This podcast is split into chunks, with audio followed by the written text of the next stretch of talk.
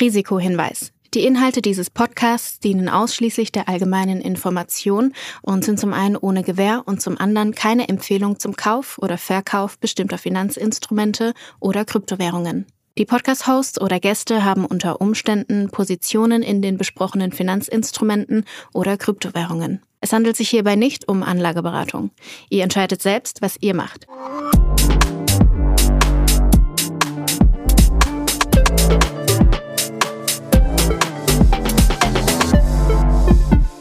Es ist Folge 98 von Alles Coin, nichts muss. Julius, wie jede dir? Mir geht es blendend. Alle Erkältungen in der Familie sind überstanden. ich, ich hoffe jetzt, dass es dabei bleibt. Kurzurlaub für März ist gebucht. Von daher, es könnte nicht schlecht, äh, es könnte nicht besser sein, so rum. Es könnte immer schlechter sein. Frech, frech, frech. Weißt du, ich friere mir hier in Hamburg den Arsch ab und der, weiß ich nicht, pensionierte Krypto-Trader äh, genießt die Sonnenstunden mit der Family. Aber ich gönn's dir. Ich gönn's dir, mein Freund. Auch wenn ich tatsächlich gestehen muss, dass bei mir das Leben nicht ganz so äh, rund läuft wie bei dir. Ich leide nämlich unter akutem Schlafmangel und das ist eigentlich die perfekte Überleitung äh, in unser allererstes Thema, weil wir nehmen wie immer an einem Freitagmorgen auf und just in diesem Moment äh, oder beziehungsweise eigentlich gestern Abend, gestern Nacht unserer Zeit kamen Zahlen von einem der größten Krypto-Player in dem Space oder eigentlich so dem weißen Ritter der Krypto-Player würde ich jetzt mal bezeichnen, aka Coinbase. Ich lag gestern irgendwann so gegen 23.30 Uhr auf dem Sofa und dann schriebst du mir noch, hey, könntest du mir einen Gefallen tun und dir vielleicht doch noch die Coinbase-Zahlen angucken, damit wir es in die Folge nehmen können, weil die waren ganz gut und dementsprechend habe ich weder Kosten und Mühen gescheut, hab meinen Schlaf geopfert und bin tief abgetaucht in den den 10K-10Q, äh, um dir jetzt zu berichten, wie es um Coinbase steht. Was, was hältst du davon? Finde ich super. Ja, es, es, es wurde viel spekuliert. Also ich bin in so ein paar, paar so Gruppen mit äh, ja mit so Analysten von, von anderen Krypto-Hedgefonds und da gibt es auch viele, die wirklich auf äh, auf Coinbase, ja, spekulieren, weiß ich nicht, aber da irgendwie auch Position offen halten und die haben schon alle diese Woche diskutiert, ja, werden wir die Earnings, werden wir die Expectations ähm, der Analysten ähm, irgendwie schlagen oder nicht. Und eigentlich waren sich alle einig, äh, dass der Fall sein wird. Und ich glaube, ist es jetzt auch so gekommen. Aber deshalb äh, bin ich sehr gespannt auf das, was du uns jetzt kurz hier berichten wirst. Äh, das ist auch immer ganz geil, ne? wenn die Leute halt, wenn es einen Konsens darum gibt, dass der Konsens eigentlich zu niedrig ist, weißt du? Also dann merkst du naja. eigentlich auch, dass, dass es gibt in ja einer immer, kleinen, in einer kleinen Bubble war das jetzt wobei, der Konsens. Wobei das tatsächlich in der Finanzwelt gar nicht so unüblich ist, dass es sogenannte Flüsterschätzungen gibt. Also du hast halt quasi das, was der Analyst nach draußen gibt, weil er bei Goldman Sachs oder was weiß ich arbeitet und er sagt, boah, wenn ich jetzt meine tatsächlichen Expectations raushaue und ich ganz weit weg von der Herde bin und dann nachher falsch liege, dann bin ich der große Vollidiot, also mache ich irgendwas, was alle irgendwie sagen, aber in Wirklichkeit glaube ich eigentlich das. Und hm. deshalb hast du es dann teilweise so, dass wenn Aktien die Earnings schlagen oder halt deutlich schlechter performen, die Aktie aber gar nicht so stark reagiert, weil der Markt in Wirklichkeit eigentlich was anderes erwartet hat, sich nur nicht getraut hat, das zu sagen. Also das ist ja ganz, ganz interessantes soziales soziales Experiment. Aber äh, im Coinbase-Fall war es tatsächlich so, dass die Aktie deutlich besser gelaufen ist oder beziehungsweise die, die Firma deutlich besser performt hat im letzten Quartal, als die Leute es gedacht haben. Also ich lege jetzt mal meine CNBC-Stimme hier auf und versuche mal so ein kleines bisschen durch die Zahlen zu führen.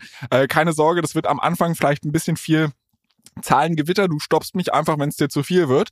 Und dann versuche ich im, im Nachhinein auch so ein bisschen meine Einschätzung zu geben, warum ich tatsächlich, und Spoiler Alert, trotzdem die Zahlen sehr, sehr gut waren, ich nicht mehr so unfassbar überzeugt bin, wie ich das von Coinbase, wie ich das Ende letzten Jahres war. Und das vielleicht so als Hook ganz am Anfang, äh, bevor ich jetzt anfange, euch hier mit Zahlen zu langweilen.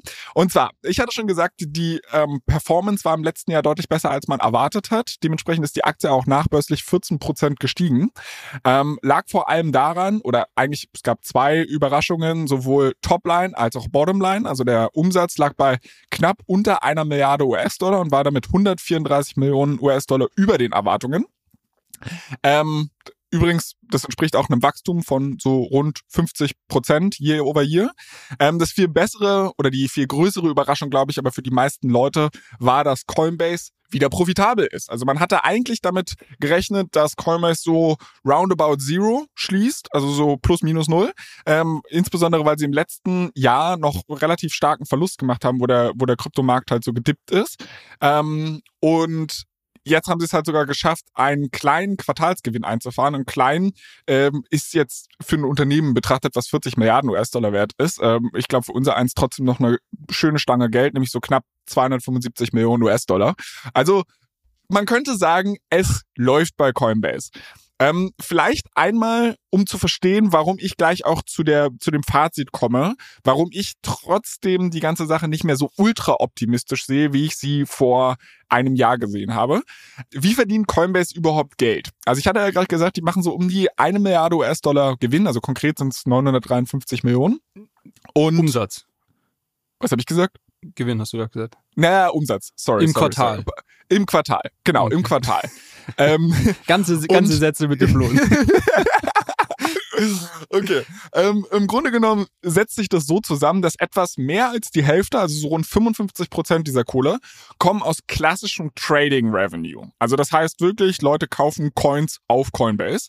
Und davon ist der überwiegende Teil, also wirklich von den 530 Millionen Trading Revenue kommen 492 Millionen aus dem Retail-Geschäft. Also es sind Dullis wie du und ich, die da halt wirklich denken, sie können einen Quick Buck machen und relativ wenig Trading Volume oder beziehungsweise Trading Revenue kommt von institutionellen Anlegern, nämlich unter 40 Millionen US-Dollar. Liegt vor allem auch daran, weil Institutions halt eine deutlich geringere Take Rate haben als wir Dullis, sondern ähm, die kriegen halt andere Agreements, müssen dafür nicht ganz so viel äh, Tradings-Fees abgeben. Und Jetzt habe ich ja gesagt, okay, alle Leute assoziieren Coinbase irgendwie vielleicht mit einer Börse, die machen aber nur 55 Prozent ihres Umsatzes mit tatsächlichem Trading Revenue. Wo kommen die anderen 45 Prozent her? Und das teilt sich so ein bisschen auf. Also der größte Chunk kommt tatsächlich aus Stablecoin Revenue. Und zwar hat Coinbase schon seit, ich glaube, 2018 oder sowas ein Agreement mit USDC. Also die haben auch in USDC investiert und haben darüber hinaus noch ein Agreement, dass jeder USDC Stablecoin, der bei Coinbase gehalten wird, denen eine Rückvergütung gibt, weil wir hatten hier schon ein paar Mal das Geschäftsmodell ja von USDC erklärt, dass im Endeffekt du gibst einen US-Dollar hin, kriegst einen US-Dollar als Stablecoin zurück und USDC äh, Circle, also die Company hinter USDC, die nimmt dieses Geld, investiert es in US-Staatsanleihen, relativ sichere Anlagen, kassiert fünf Prozent Zinsen drauf und gibt dir nichts davon ab. Bei Coinbase wiederum müssen sie es abgeben. Und zwar nicht alles, aber sie haben halt okay. ein Revenue Share Agreement. Und ähm, das macht tatsächlich 50 Prozent dieser übrig gebliebenen Subscription und Service Revenues aus. Der Rest kommen 24 Prozent aus so Blockchain Rewards. Also du hast ja zum Beispiel auf Coinbase auch ein Staking-Programm, ähm, wo du sagst, also ne, hast du ja schon mal gesehen, Coinbase hat ein Staking-Feature und so weiter und so fort. Und äh, wenn sie halt dieses Staking für Kunden machen und so weiter, zwacken sie sich da halt auch einen Profit ab, bringt halt Klar. 24 Prozent des Subscription und Seven Revenues. Dann machen sie so roundabout 10 bis 12 Prozent mit Zinsen. Also wenn du zum Beispiel Geld auf dein Coinbase-Konto einzahlst und das halt nicht verwendest, um es in irgendwelche Kryptowährungen zu investieren, dann verwendet Coinbase diese Funds tatsächlich auch, um halt, also auch sehr risikoarme Anleihen zu kaufen etc., um da auch nochmal ein bisschen ähm, Zinsen drauf zu verdienen. Nur fünf Prozent, und das fand ich überraschend, kommen aus Custodial äh, Revenue. Ähm, das wird gleich nochmal relevant. Also sprich, wir haben ja jetzt diese ganzen Bitcoin, ETF-Provider etc. oder halt auch institutionelle Investoren, die wollen halt, wenn sie in Kryptos direkt investieren, die nicht zwangsläufig selbst verwahren. Und Coinbase bietet halt eine Cold Storage Lösung für die an, ähm, nimmt dafür halt auch eine Fee und das macht so etwa fünf Prozent des Subscription und Service Revenues aus und die restlichen zehn Prozent kommen aus allem möglichen anderen Kram, Coinbase One, Coinbase Cloud und was weiß ich, was die da noch für Applikationen haben. Also das vielleicht einmal als grober Overview, 55% Trading Volumen, 45% Subscription Revenue und der Subscription Revenue teilt sich auf in Stablecoin Revenue, Blockchain Rewards, Interest Income, Custodial Fee Fee und Other. Soweit erstmal verstanden. Und warum bist du jetzt nicht bullish? Ähm, also, Nummer eins. Die Zahlen sind gut. Die Zahlen sind deutlich besser, als sie äh, erwartet waren. Man muss aber trotzdem so ein paar Sachen, und das sind die Basics, die jetzt vielleicht jeder aus einem 10K lesen kann. Ein paar Sachen sind trotzdem immer noch nicht so rosig, wie man sich das vorgestellt hat. Und zwar die Monthly Transacting Users, also quasi die Leute, die innerhalb von 28 Tagen mindestens eine Transaktion auf Coinbase machen, die sind jedes Jahr mittlerweile am Sinken. Also wir sind nur noch bei 7 Millionen. Ähm, letztes Jahr waren es 8,3 Millionen, davor das Jahr waren es 11,2 Millionen. das Trading Volume sinkt. Jetzt kann man sagen, okay, ist kein Problem, weil ne, Krypto war im letzten Jahr immer noch sehr volatil, die Preise waren deutlich geringer, die Begeisterung war nicht so hoch. Wart mal dieses Jahr ab, wenn wir den Bullrun weiter haben, dann werden die weiter steigen. Und es stimmt auch. Aber es gibt ein paar Kleinigkeiten, die mir so nicht Sorgen bereiten. Also Coinbase als Unternehmen, glaube ich, steht sehr gut aktuell da. Und äh, alles, was ich hier sage, ist absolut gar keine Anlageberatung. Aber ich finde, ich, ich finde die Wette, ähm, nicht mehr ganz so attraktiv, wie sie bei unserer Predictions-Folge im vorletzten Jahr war es ja eigentlich war. Wenn du dich mhm. dran erinnerst, da hatte ich ja eigentlich quasi mir den Gedanken von Noah aus Unakte wird schwer auch geklaut. Ähm, dass ich gesagt habe, eigentlich ist Coinbase eine super geile, geleveragte Wette auf den Kryptospace. Weil damals war halt Krypto am Boden und Coinbase war noch viel, viel mehr am Boden. Weil ähm, die Firma hat Verluste ohne Ende gefahren und es war wirklich so ein Race to the Bottom. Wie lange schaffen sie es noch, mit der Kohle zu überleben? Das heißt, die Leute haben wirklich Angst gehabt, ähm, dass Coinbase pleite gehen könnte. Und zu dem Zeitpunkt war Coinbase ein super gutes in Anführungszeichen Derivat darauf, wenn du an den Kryptomarkt geglaubt hast. Weil wenn du gedacht hast, okay, der Kryptomarkt wird sich mittelfristig erholen, sodass Coinbase überlebt, dann wird Coinbase nicht nur so krass wie der Kryptomarkt anspringen, sondern noch deutlich höher, weil nicht nur dieses, dieses Potenzial eingepreist wird, dass sie halt daran mitverdienen, sondern die Angst auch rausgeht, dass die Firma pleite geht.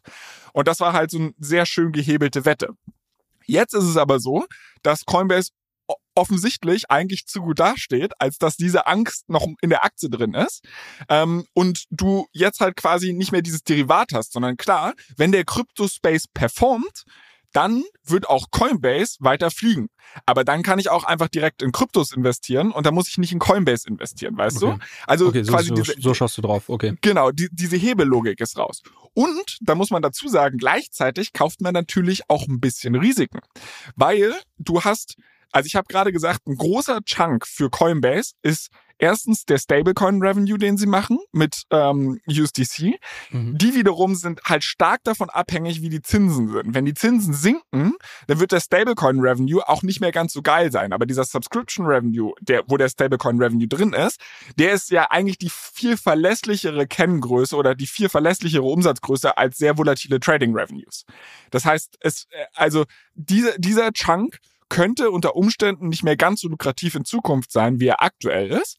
Plus das Interest Income, wenn die Zinsen sinken, werden nicht so geil sein. Plus du hast auch noch jetzt diese Bitcoin Spot ETFs und ich könnte mir vorstellen, dass viel von Begeisterung und was weiß ich von Krypto-Tradern halt tatsächlich in die Spot ETFs reingehen. Jetzt kann man argumentieren, okay, Coinbase verdient ja trotzdem mit der mit der Custodial Fee an diesen an diesen Bitcoin ETFs und das stimmt auch und sie sind damit super positioniert an jeder Front zu verdienen. Das Problem ist halt nur, das ist halt deutlich weniger, als wenn du und ich irgendeinen Shitcoin auf Coinbase kaufen und dafür halt Trading Fees zahlt, weißt du? Also äh, ja. das, das substituiert sich nicht 100 Prozent.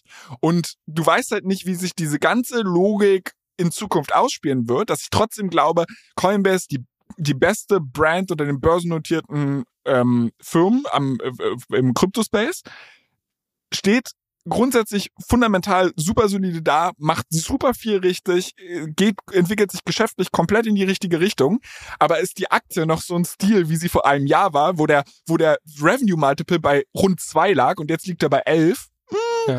I don't also, know lass mich mal die andere Seite, lass mich mal, also alles, ich glaube, alles richtige, lass, alles richtige Punkte. Ich würde trotzdem die andere Seite einnehmen. Also zum einen, um das einzuordnen, klar, letztes Jahr im also Dezember äh, 22 oder sagen wir mal heute vor einem Jahr auch noch, irgendwie Januar, äh, Januar 23, war alles ein Stil. Da war irgendwie auch, da war auch Solana bei irgendwie 20 Dollar ein Stil in Hindsight. Ähm, und, und das ist quasi genau das, was du, was du schon gesagt hast, ist quasi diese, diese, diese Angst, die auf den Gesamtmarkt gedrückt hat, die auch auf Coinbase ist, enorm gedrückt hat, die ist jetzt raus. Das muss man, glaube ich, irgendwie auf die ganze Industrie so ein bisschen ähm, einpreisen.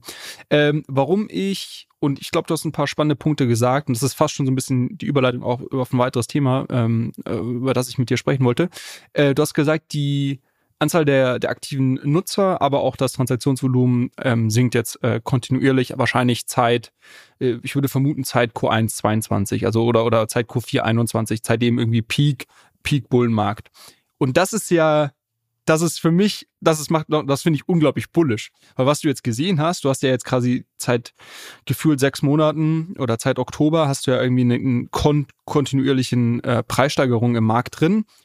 Und was dir diese Zahl zeigt, dass die Nutzer trotzdem äh, runtergehen und das Tra äh, Trading-Volumen runtergeht, zeigt dir ja genau der, der, äh, dass Retail noch nicht im Markt ist oder, oder nur zu einem kleinen Anteil im Markt ist. Also wir sind noch weit davon entfernt, dass jetzt irgendwie jeder, weiß ich nicht, bekannte Onkel, sonst was dich anruft und sagt, ah, Krypto, guck mal, äh, habe jetzt hier in, äh, weiß ich nicht, Shitcoin, äh, sonst was investiert.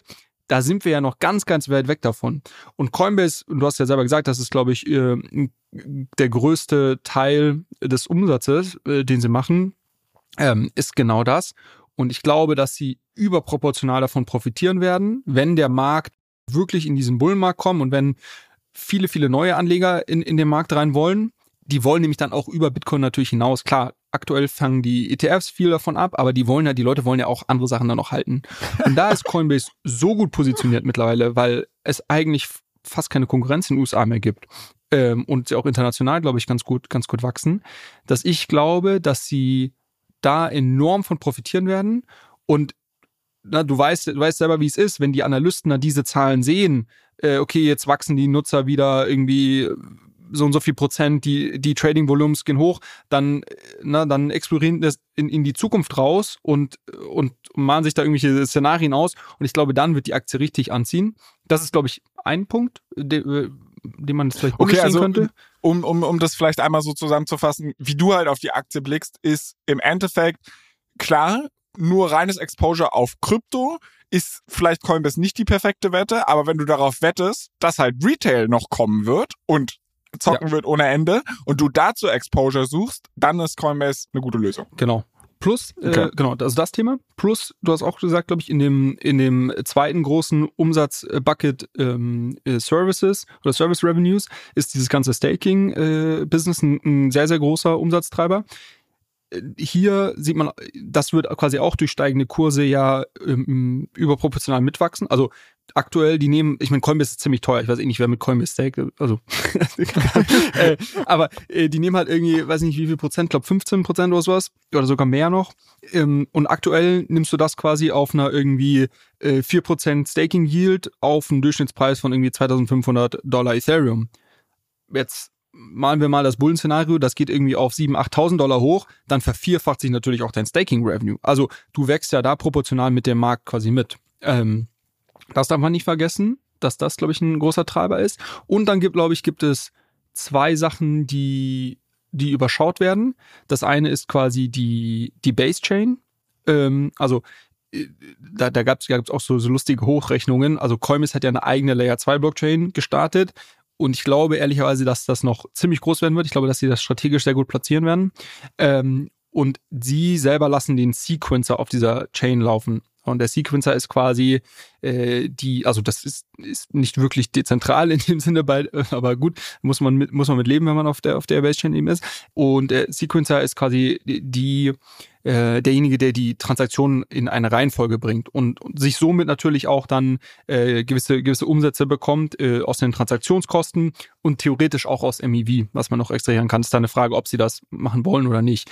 Und da gibt es auch Hochrechnungen, dass das mehrere hundert Millionen ähm, Annual Revenue äh, hinzufügen wird. Und das ist halt quasi das ist dann wahrscheinlich eine Profitmarge von, weiß ich nicht, 90 Prozent plus, weil du hast halt irgendwie ein bisschen, bisschen Serverkosten, aber mehr nicht. Ähm, also ich glaube, das wird noch übersehen. Aber was war jetzt die andere Sache, die ich sagen wollte? Oh, ist jetzt mir entfallen. Während du das, während du nachdenkst, äh, und ich weiß, dass wenn ich jetzt einen Gedanken formuliere, dir das gleich wieder einfallen würde, du da doch sagst, aber gut, ich versuche es trotzdem mal meinen Punkt zu machen. Du hast vollkommen recht. Also Base habe ich jetzt aus diesem ganzen Szenario einmal rausgelassen. Und ich glaube auch, dass halt erstens, dass es äh, also es gibt super viele durchdachte Initiativen, wo Coinbase halt wirklich so an der Speerspitze der Industrie steht. Und deshalb sage ich ja halt auch, die Upside, die diese Firma als solches hat, ist äh, sehr, sehr groß. Ich, ich finde es halt nur in dieser, also ich verstehe deine Retail-These. Ich glaube, selbst will Coinbase gar nicht so sehr gesehen werden. Also ich glaube, du willst jetzt nicht sagen, hey, wir sind die Aktie für die Leute, die darauf spekulieren wollen, dass die Retailer zocken, sondern ich glaube, die, die positionieren sich ja sehr als, ähm, okay, wir sind auch für Institutions da, wir sind halt irgendwie eine super solide Company und solche Geschichten.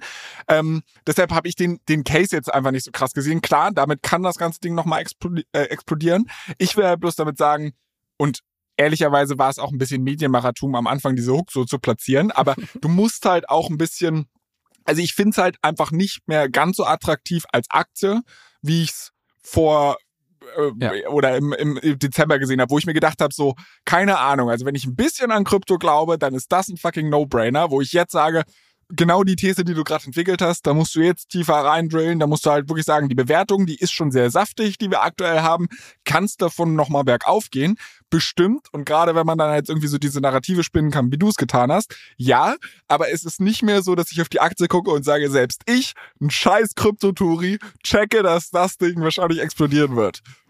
Okay. Ja, jetzt haben wir eh schon länger, glaube ich, zu dem Thema gesprochen, als wir, äh, mir fällt die andere, der andere Punkt nicht mehr ein, by the way. Äh, du bist alt, mein Freund. Genau, aber die, die Überleitung, die ich, die wir, die wir da, glaube ich, ganz gut machen können, ist, ist ein Punkt, äh, der mir diese Woche wieder aufgefallen ist. Also wir haben jetzt diese Woche wieder ziemlich starke ähm, Price Action. Ich kann mal hier parallel irgendwie meine Crypto CoinGecko öffnen und mal gucken. Ich glaube, wir sind irgendwie bei so 15 bis 20 Prozent bei den großen Coins ja, äh, Bitcoin 11 Prozent, äh, Ethereum 13 Prozent, äh, Solana 5 Prozent diese, diese Woche oder sieben Tage. Und Bitcoin ist auch, hat jetzt auch die 50.000 Dollar Marke wieder geknackt. Und was ich ja so, so interessant finde, also das ist jetzt nicht mehr, das ist jetzt nicht mehr so, so weit entfernt von, von, von einem All-Time-High. Ähm, und trotzdem, wenn du dir anschaust, wie ist die Aufmerksamkeit auf dem Thema. Wenn, kannst ja, es gibt ja immer so diese Standardmetriken wie irgendwie äh, Suchvolumen auf Google und so weiter. Wenn man sich die anschaut, sind die nach wie vor ziemlich niedrig. Klar, ist jetzt nicht mehr so ganz so niedrig wie vielleicht irgendwie Mitte letzten Jahres, ähm, aber es ist immer noch ziemlich niedrig und es zeigt ja auch, und, und für mich war das diese Coinbase-Zahlen, die du gerade genannt hast, mit der Anzahl der aktiven Nutzer und Trading-Volumen, ähm, auch interessant, die, die passt für mich sehr gut dazu. Das zeigt einfach, dass wir noch ziemlich weit weg davon sind, entfernt davon sind, dass irgendwie ja jeder jetzt hier in den Markt rein möchte und sich irgendwelche wilden äh, Blockchain-Zukunftsvisionen wieder ausgemalt werden. Ähm, an dem Punkt werden wir auch kommen, aber äh, ich glaube, da sind wir, sind wir noch ein paar Monate von entfernt. Und äh, das finde ich sehr interessant. Also auf der einen Seite macht es mich äh, sehr bullish, weil wir natürlich erst in diese absolute Phase der Übertreibung kommen, wenn dieses neue Geld in den Markt reinkommt, die Leute dann wirklich absurd anfangen zu zocken. Ähm, und gleichzeitig hast du ja diese sehr, sehr ähm, konstanten Inflows aktuell durch die, durch die Bitcoin-ETFs. Ähm, und man, man könnte auch einfach sagen, es ist quasi, es ist jetzt nochmal ein ganz anderes Marktumfeld als in den letzten Cycles, wo es ja wirklich getrieben war durch erstmal quasi die, die Spekulation der, der Crypto Insider, also der Crypto Bubble und dann irgendwann kam quasi neues Geld dazu, was dann aber auch wieder natürlich ganz schnell wieder rausgegangen ist. Deshalb hast du ja diese, sehr abrupten äh, ab, äh, um, ab, äh, Hoch- und Runterbewegung und vielleicht ist es diesmal ein bisschen anders, weil du diese wirklich sehr konstanten Flows hast. Aber ist das so mit den konstanten Flows? Also gerade am Anfang haben wir ja viel gesehen, dass die Leute eigentlich umgeschiftet haben von Grayscale auf irgendwelche anderen ETFs etc. Ist es jetzt wirklich so, dass wir ich habe Zahlen für dich, mein Freund. Ja, ich habe Zahlen toll. Das war nicht abgesprochen. äh, nee, das war nicht abgesprochen. Mittlerweile ja. Also mittlerweile haben wir konstant, also ich schaue mal gerade, gab es hier, wann war der letzte Tag, wo wir irgendwie Net-Outflows haben? Der letzte Tag, an dem es Net-Outflows gab, also wo die Outflows aus GBTC, Grayscale größer waren als die ähm, Zuflüsse in die ganzen anderen ETFs, war am 25. Januar. Seit 25. Januar haben wir täglich Inflows, irgendwo zwischen äh, 50 und über 500 Millionen. Also am 13. Februar hatten wir über 600 Millionen Dollar Inflows an einem Tag. Ähm, und die jetzt nichts mit Grayscale, Umschiftung oder was weiß ich zu tun haben, sondern ja, das ist nett. Also das ist schon okay. äh, Grayscale ist hier ist auch stark runtergegangen. Also du, du man sieht, man hat jetzt wirklich diesen diesen Effekt ganz schön gesehen, dass Grayscale am Anfang massiv äh, abverkauft wurde. Auch getrieben, ich meine, wir haben das hier schon mal besprochen, aber auch stark getrieben sicherlich durch ähm, FTX die haben, die haben brutal gedammt. Ich meine, die, die müssen es irgendwo natürlich, weil das die, die Aufgabe des Insolvenzverwalters ist, natürlich da das Maximum rauszuholen.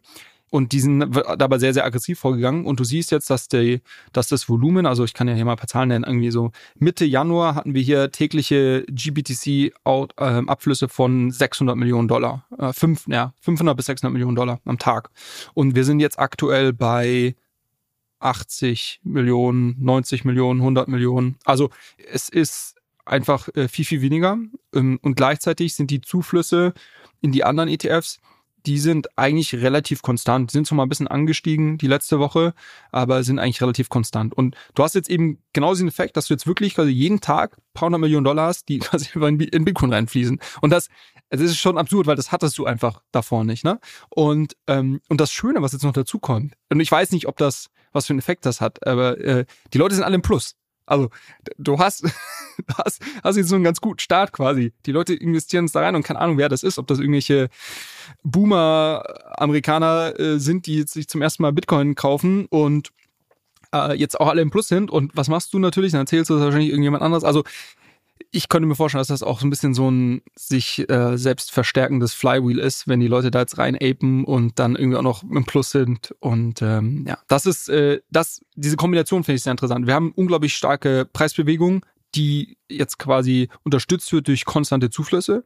Und der Gesamtmarkt ist ja immer noch stark korreliert. Das heißt, wenn Bitcoin diese Zuflüsse hat, äh, wirkt sich das meistens auf den Gesamtmarkt aus. Und, und trotzdem hast du noch so ein All-Time-Low oder nicht All-Time-Low, aber eine ziemlich niedrige Aufmerksamkeit auf dem Thema ähm, insgesamt. Äh, bevor ich da an der Stelle gleich einhaken werde, eine Sache, die mir gerade eingefallen ist. Und zwar, du hast gesagt, alle Leute sind im Plus äh, und hast gleichzeitig gesagt, die FTX-Leute cashen aus, beziehungsweise die Insolvenzverwalter versuchen da alles gerade zur Kasse zu machen, was halt irgendwie noch, noch da ist. Ja. Ähm, und, und die FTX-Leute wiederum, die dürften wahrscheinlich nicht im Plus sein, weil, also was ich jetzt zum Beispiel gelesen habe, ist, dass wahrscheinlich die Gläubiger alle bedient werden können. Also man wird es halt insbesondere durch den Aufschwung auch im Kryptomarkt schaffen, äh, quasi die, die Assets, die du zu dem Zeitpunkt, wo Coinbase pleite gegangen ist, dass du die halt wieder bekommst, beziehungsweise in Fiat Money. Wo aber FTX pleite gegangen ist. Ja, genau, wo, wo pleite, äh, FTX pleite gegangen ist. Und wenn du, wenn du jetzt aber überlegst, dass das halt eigentlich so im richtigen Shit-Winter war, wo halt die Kurse super niedrig waren und jetzt sagst du halt, okay, keine Ahnung, ich hatte 50.000 Euro in Bitcoin da vielleicht auf FTX liegen, jetzt kriege ich 50.000 Euro ausgezahlt, aber diese Bitcoins oder, weiß ich nicht, Solana zum Beispiel, die werden nochmal das achtfache Wert oder was weiß ich, äh, die kriegst du nicht, da schaust du jetzt in die Röhre. Also das ja. sind die, die, wahrscheinlich die Leute, die am wenigsten zu lachen haben in der Hinsicht, obwohl sie 100% Cut bekommen. Ja, Mai, ist, ist, ja, ist, ist schwierig. Und, und vor allem auch, was, was ja bei der Sache immer so ein bisschen schwierig ist oder wo ich mal interessant bin, ist am Ende des Tages, wenn man mal schaut, was waren die Gesamtkosten, die jetzt für irgendwelche Anwälte, Insolvenzverwalter und sonst was draufgegangen sind. Äh, weil klar, die haben sich da, die, die haben sich am meisten Geld rausgezogen von allen und das ist ja auch das, was so ein bisschen kritisiert wurde, als dieser Prozess losging, ähm, und dann die Insolvenzverwalter da so ein bisschen ihr Budget vorgeschlagen haben. Die haben ja auch viele Leute gesagt, ey, das ist, das ist irgendwie unmöglich. Aber gut, ähm, genau, die Leute werden ihr Geld wiederbekommen, aber Geld quasi in Form von Dollarwert zu diesem Stich, ähm, Stichtag und nicht in Form von irgendwie Krypto. Ähm, genau, was, ähm, was wir jetzt diese Woche so ein bisschen, was auch damit zusammenhängt, was wir diese Woche auch bei uns in der Telegram-Gruppe so ein bisschen ange besprochen haben oder ähm, ich dir ein kurz Update gegeben habe, als ich gesehen habe, dass Bitcoin jetzt die 50.000 Dollar Marke bricht und sich irgendwie trotzdem kein Mensch dafür interessiert, haben wir so ein bisschen darüber gesprochen, dass es auf der einen Seite durch die Leute gibt, die dem Markt einfach nicht äh, keine Aufmerksamkeit schenken und die dann erst wieder reinkommen, wenn sie sehen, okay, oh, All-Time High, hier kann man ja irgendwie doch Geld machen. Und dann gibt es die anderen Leute, die, glaube ich, dem Markt schon sehr viel Aufmerksamkeit schenken, aber denen der Preis wegläuft. Die quasi letzten Sommer da standen und gesagt haben, ja, jetzt hier mal auf 30.000 hoch, das, das geht nochmal runter. Ich warte nochmal auf den, ich warte auf den Dip. Ja, viel Spaß. was machst du denn, was machst du denn jetzt? Äh, und äh, damit zusammenhängend hast du ja auch so ein bisschen erzählt, dass das halt äh, jetzt gar nichts kryptospezifisches ist oder sonst was, sondern dass das einfach so ein bisschen ein Phänomen ist, was eher wahrscheinlich in der menschlichen Psychologie irgendwo zu verorten ist und was man auf sämtliche Finanzmärkte und Investments ähm, wahrscheinlich übertragen kann, ne? Ja, also das ist halt genau das Problem. Das ist halt, ich weiß ich nicht, wenn wir uns mal anschauen, wo ich zum Beispiel in den Crypto-Space überhaupt gekommen bin. Also wo wir halt hier angefangen haben, alles Coin nichts muss zu produzieren. Da weiß ich noch, da waren wir auf einem quasi All-Time-High und mit der ersten Folge ging es eigentlich bergab. Es entstand der Running Gag, dass ich ein Kontraindikator bin und äh, so, so lief es dann erstmal. So, dann haben wir eigentlich den Boden erreicht und du weißt ja nie, wann der Boden wirklich erreicht ist. Das heißt, die Begeisterung war aus dem Markt raus. Ich stehe da, denk mir so, eigentlich könntest du dich jetzt eindecken, weil so ein bisschen die ersten Konzepte hatte ich verstanden. Ein paar Chips zu platzieren wäre ja nicht schlecht. Und dann sitzt du da und denkst du so, ja, mache ich irgendwann. Und dann zieht das Ding wieder an. Und du hast es verpasst. Und dann denkst du so, ja, wird wahrscheinlich nochmal runterkommen, zack. Und dann schaust du zu, wie das Ding immer weiter steigt. Und du halt denkst, ja, eigentlich müsste ich doch jetzt mal, also irgendwann müsste es ja mal wieder runterkommen, das.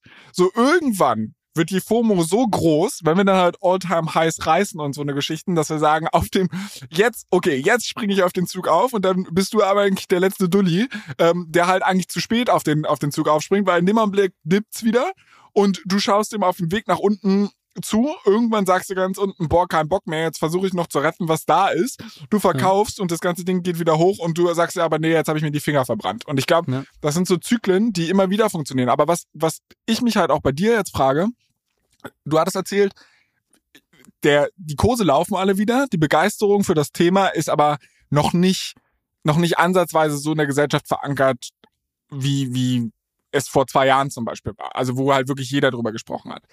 Warum ist das so? Weil wir diese Zahlen einfach schon gesehen haben. Und glaubst du, wenn wir das alte All-Time-High toppen, dass dann halt auf einmal Retail wieder kommen wird? Oder, oder weil die Leute jetzt erst anfangen, wieder Geld zu verdienen, weil vielleicht viele Leute auch auf dem Hype eingestiegen sind, eigentlich im Negativen waren, jetzt wieder im Plus sind? Oder also wann kommt das? Wenn wir die 100k knacken? Ich glaube, ich glaube, das kommt schon mit, mit einem All-Time-High und einer entsprechenden medialen Aufmerksamkeit, glaube ich, wenn die Leute dem, dem Ganzen wieder mehr Aufmerksamkeit schenken. Ähm, die, interessante Frage ist, mit welchem, ähm, mit welchem Investment mit welchem Investmentphänomen ist das Ganze dann gekoppelt, weil 2021 war es sehr stark dann NFTs getrieben. Also quasi Leute haben irgendwo äh, Krypto wieder für sich entdeckt. Das war ja auch relativ spät, ne? Das war ja auch im ähm, Q1, ähm, Q1 21, als Bitcoin ja auch schon wieder ähm, ziemlich hoch stand. Und ich glaube, die, also da war es, glaube ich, so diese 20.000 Dollar Marke, wo die Leute wieder wirklich in den Markt reingekommen sind. Und dann waren es plötzlich die NFTs, die dann irgendwie, das war dann so das, wo sich Leute darauf gestürzt haben und irgendwie da weitergezockt haben und, und sonst was. Und da ist die Frage, was es diesmal wird. Mein, meine Best Bet wäre immer noch irgendeine Form von Gaming, aber ich, ich, ich weiß auch nicht, ne? Oder vielleicht wird es irgendeine Social, Social-Geschichte. Ähm, aber genau, ich glaube, dass die mit einem All-Time-High die Aufmerksamkeit auf jeden Fall wieder zurückkommt. Äh, warum die aktuell nicht da ist. Ich glaube, das ist, hängt genau mit dem, mit diesem Zyklus zusammen, den du gerade beschrieben hast. Das ist quasi dieses in der Vergangenheit. Also es gibt ja die einen Leute, die schon mal im Markt drin waren. Viele von denen haben sich wahrscheinlich irgendwie im letzten Cycle, weil sie auch viel zu spät reingekommen sind, die Finger verbrannt und dann auch nicht verkauft haben und halten jetzt halt noch irgendein Portfolio, was jetzt irgendwie im Schnitt wahrscheinlich noch 70 Prozent down ist oder sowas. Ähm, das heißt, das ist schon mal emotional einfach auf dieses Portfolio drauf zu schauen und dich dann dazu zu bekommen, dann zu sagen, hier, ich kauf, ich gehe jetzt hier, mache einen Double Down, ich kaufe quasi nochmal günstig nach, um irgendwie mein, mein Average Cost runterzutreiben. Das, das schaffen halt die wenigsten, glaube ich, auch emotional. Ähm, und dann gibt es, glaube ich, viele andere Leute, die dem Space einfach noch nie wirklich ähm, Beachtung geschenkt haben, die aber vielleicht in der Vergangenheit schon öfters gehört haben, diese, na, dass es diesen, diesen Hype gibt und, und ähm, Kurse. Und ich, ich, du, ich nehme das ja selber wahr. Also wenn ich ähm, wenn mich Leute fragen, äh, was ich schon beruflich mache, das ist auch immer nicht ganz einfach, das zu erklären, ohne irgendwie als irgendwie, keine Ahnung, äh, verrückter Zocker oder sonst was rüberzukommen. Ähm, ja, es ist, genau, und, und weil ich weiß nicht, was die Leute letztendlich dann dazu bringt. Ich glaube schon, dass es die Motive immer die, die gleichen sind. Das ist irgendwie, die Leute wollen irgendwie Geld verdienen und, und investieren, ähm, aber timen halt natürlich so ein Cycle nicht und man kann es auch niemandem übel nehmen, weil äh, wenn man das zum ersten Mal macht, ist es auch einfach nicht einfach. Und ich bin sehr froh, dass ich schon ein paar solcher Cycles mitbekommen habe und glaube ich mittlerweile ein ganz gutes Gefühl dafür habe, wo man in so einem Cycle steht und ähm, wann man kaufen kann und wann man auch noch irgendwie Gewinne realisieren sollte. Denn wir, dürfen, brauchen uns nichts vormachen. Ne? Wir werden an diesem Punkt kommen innerhalb der nächsten 12 bis 18 Monate, wo irgendwelche wilden Szenarien ausgemalt werden, welche Krankheiten die Blockchain-Technologie alles heilen kann und was, was, wie groß das wird und äh, welches Unternehmen darauf aufbaut. Es wird diese ganzen Quatsch wird wieder kommen. Äh, also Quatsch im Sinne von halt übertriebene Erwartungen, kurzfristig. Und äh, wenn der Bitcoin bei, keine Ahnung, 150.000 steht, wird es ganz viele Stimmen geben, die sagen, ja, jetzt geht auch auf 500.000. und deshalb äh, ist es, glaube ich, auch wichtig, sich jetzt schon so ein bisschen mental darauf vorzubereiten und zu sagen, okay, genauso wie ich mir irgendwie überlege, im, was möchte ich kaufen, wenn im Bärenmarkt, überlege ich mir jetzt, was sind meine Price Targets und ähm, woran mache ich das fest? Also mache ich es am Price Target fest, mache ich es irgendwie daran fest, dass die Google Search Volume durch die Decke gehen, mache ich es daran fest, dass Coinbase plötzlich in den App Store Charts in den USA irgendwie auf Platz drei oder zwei oder was ich was wieder steht. Das sind ja alles so ähm, so Signale, wo, an denen man sich irgendwie orientieren kann. Mache ich es an der Crypto Market Cap fest. Es gibt zum Beispiel viele, die sagen ähm, äh, 10 Trillion Market Cap, dann bin ich raus. Ja, das ist so eine Zahl, in der es viele festmachen.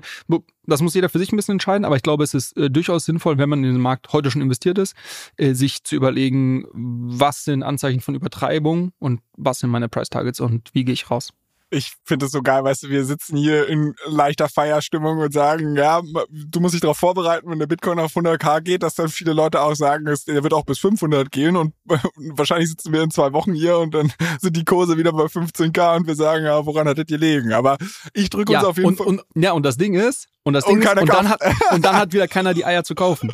äh, um hier mal den, den Olli Kahn zu zitieren. Äh, Eier, wir brauchen Eier. genau. Und, äh, und das ist ja das Lustige, ne? Und äh, das, ja, das ist dann das, ja, man, man braucht irgendwo, glaube ich, schon eine gewisse Überzeugung und auch einen gewissen, weiß ich nicht, ob Mut irgendwie das richtige Wort ist, aber es, es sind keine leichten Entscheidungen. Es ist auch nicht einfach, äh, es fällt mir auch, ist mir auch nicht einfach gefallen, im Dezember 2022 eine größere Solana-Position aufzubauen in dem Moment. Ich, ja, ich habe eine gewisse Überzeugung, aber du zweifelst natürlich auch selber an deinen Entscheidungen. Und äh, klar, im Nachhinein ist man immer, schnall, immer schlauer, aber es gibt auch viele Trades, die auch irgendwie falsch gelaufen sind. Ähm, na gut, aber jetzt äh, vielleicht genug darüber, aber ich fand es eine ganz interessante Diskussion, die wir heute, die wir die Woche in der, in der Gruppe hatten. Und ich glaube, ähm, es ist ein Thema, wo was jeden und, und jede irgendwie betrifft, weil ja jeder irgendwo von seinen Emotionen auch getrieben ist. Und ähm, ich glaube, wenn man das so ein bisschen einordnen kann und, und weiß, äh, wie so ein Cycle abläuft und ähm, worauf man vielleicht achten sollte, dann hilft das vielleicht ein bisschen. Aber jetzt mal abseits von diesem Ausflug in die Trading-Psychologie und so weiter. Wir haben jetzt eigentlich auf unserer Themenliste DeepIn als nächstes stehen, ähm, weil wir hatten da ja auch so ein bisschen tieferen Ausblick oder Einblick äh, versprochen, dass du halt mal so ein bisschen Update gibst, was da eigentlich passiert ist. Jetzt hast du aber gerade selbst schon angesprochen, dass im letzten Trading-Hype eigentlich so NFTs das fette Thema waren und wenn ich in unser Doc schmule, dann sehe ich ja auch so ein paar NFT-Themen. Also wollen wir vielleicht erstmal damit machen und ein bisschen vom Skript abweichen oder willst du, Ja. willst du Ja. DeepIn durchziehen? Nö, Weil, okay, was äh, ist- was ist NFT-technisch passiert? Dann bring mich mal up to date und sag mir, ob das der nächste Hype auch in, in diesem Bullrun wird. Ne, Das kann ich dir jetzt nicht so direkt beantworten. Also es gab jetzt zu- zuletzt wieder einen großen Hype äh, rund um äh, so einen neuen Token-Standard ähm, 404. Ähm, relativ techni- technisch. Letztendlich ist es eine Mischung aus einem Fungible und Non-Fungible Token, wenn du so möchtest. Und äh, da gab es ja ein, ein Projekt Pandora heißt das, was komplett durch die Decke gegangen ist. Äh, darüber wollte ich aber nicht mit dir sprechen, Ich finde sondern übrigens geil, weil ich weiß nicht, ob du dir dessen bewusst bist, aber 404 ist auch dieser typische Error-Code, den du auf Websites hast, wenn irgendwas nicht funktioniert und die nennen ein, ein NFT-Protokoll danach. Es ist schlechtes oben, würde ich sagen, aber mach weiter. Ja, äh, be- bestimmt auch bewusst. Ähm, genau, nee, aber ich wollte dir zum einen erzählen, dass mein, meine Lieblings-App in der NFT-Welt, äh, NFT Perp, wieder live ist. Die hatten ja äh, ein bisschen pausiert, weil sie von ihrem ersten Design des, äh, der, des Protokolls jetzt auf eine Version 2 umgeswitcht sind und das hat dann noch doch ein bisschen länger gedauert. Aber die sind seit ein paar Wochen wieder live und du kannst jetzt wieder gehebelt auf ähm, deine Lieblingskollektion setzen. Äh, von daher, das äh, bereitet mir sehr viel Freude. Ähm, dann habe ich gesehen diese Woche, dass meine geliebten Pudgy Penguins kurz davor stehen, den Board Ape Yacht Club zu flippen. Es sind, glaube ich, nur noch zwei ETH oder sowas, zweieinhalb ETH äh, Floor Price Unterschied. Und ja, äh, ich habe mich wirklich gefragt, also was ist die, was ist die Investmentthese, die man, außer dass man irgendwie emotional an seinem Trade hängt, was ist die Investmentthese, die man irgendwie heute hat, um so ein Board, um so, so, so ein Board Ape noch, noch zu halten? Ähm, ich glaube, man muss Ich muss massiv, sagen- massiv auf dieses Metaverse-Game setzen, was die rausbringen. Das war ja damals, also ich kann mich noch daran erinnern, wo wir den Podcast gestartet haben, da war ja wirklich Board Apes gerade der so der neue heiße Scheiß nach den Crypto-Punks und ich weiß nicht, was sie da, äh, da gab es irgendein so Land Sale und was weiß ich und ist alles nicht so richtig geflogen. Ähm, ich habe mich damit nie auseinandergesetzt, weil so diese ganzen Metaverse-Nummern einfach für mich aktuell noch nicht spannend genug sind, weil macht irgendwie noch nicht so richtig Fun. Äh, ich muss sagen, aber große Props an dich. Pudgy Penguins hast du wirklich sehr gut getimt, weil ich kann mich auch noch daran erinnern, wie du zum allerersten Mal hier über den kleinen Luca Netz gesprochen hast und dass äh, dass da unter Umständen Turnaround gibt. Ich glaube, du hast nicht komplett den Bottom getimt, aber du hast mhm. mir sehr, sehr früh von den Dingern erzählt. Ähm, Chapeau, Chapeau, Herr Nagel. Ne, und ich habe ja hier, haben wir auch das morgen nicht wiederholen im Detail, habe ich ja vor ein paar Wochen erst so ein bisschen meine These äh, geteilt und ich glaube, das wird auch noch weitergehen. Aber ja, das habe ich äh, gesehen diese Woche und ähm, ist vielleicht so ein bisschen forward-looking. In den nächsten Wochen wird die Layer 2 Blockchain von dem Team, was auch die, das Blur, äh, der Blur-Protokoll oder den Marktplatz gebaut hat, das heißt ja ähm, Blast, diese Blockchain, äh, die wird an den, an den Start gehen. Und ich könnte mir vorstellen, dass das ähm, ziemlich ja, da, da, da, da wird es auf jeden Fall interessante, interessante äh, Plays, glaube ich, geben. Und auch viele rund um NFTs oder NFT Financialization. Ja, die machen das ganz schlau. Wenn du dich erinnerst, die haben ja, die standen ja sehr stark in der Kritik, weil die quasi gelauncht sind und gesagt haben, hier, ähm, du kannst heute schon deine, deine ETH hier bei uns parken. Äh, du kriegst dafür Punkte wir, wenn wir launchen, im Fe Februar hatten sie damals, glaube ich, oder Februar, März hatten sie damals schon gesagt, äh, dann werden wir einen Airdrop auch machen und du kannst dir quasi dadurch, dass du Liquidität jetzt zur Verfügung stellst, kannst du dir jetzt schon äh, Punkte sammeln. Und du kriegst Native Yield, weil sie deine ETH genommen haben und bei Lido gestaked haben. Also du verdienst sogar auch ein bisschen Zinsen dabei. Das war ein riesen Shitstorm, weil alle gesagt haben, hey, ja, seid, ihr habt ja gar keine Blockchain, äh, das ist ja einfach nur eine, eine, eine, eine Wallet, die ihr letztendlich habt, wo die Leute jetzt irgendwie ihre ganzen ETH reinschicken. Und ehe man sich versah, waren das irgendwie eineinhalb Milliarden äh, Wert an, an ETH und Stablecoins, die da in dieser Wallet lagen. Aber ähm, da, dafür haben sie sehr viel ähm, einen großen Shitstorm bekommen, zum Teil auch äh, zu Recht, wie ich finde, weil es einfach auch eine schlechte Kommunikation war. Aber ich glaube, es hat so ein bisschen dazu geführt, dass viele das abgeschrieben haben und äh, da gerade nicht hinschauen. Und das ist für mich dann immer wieder so ein ganz guter äh, Kontraindikator, wo ich mir denke, ja, dann, gerade dann schaue ich gerne hin.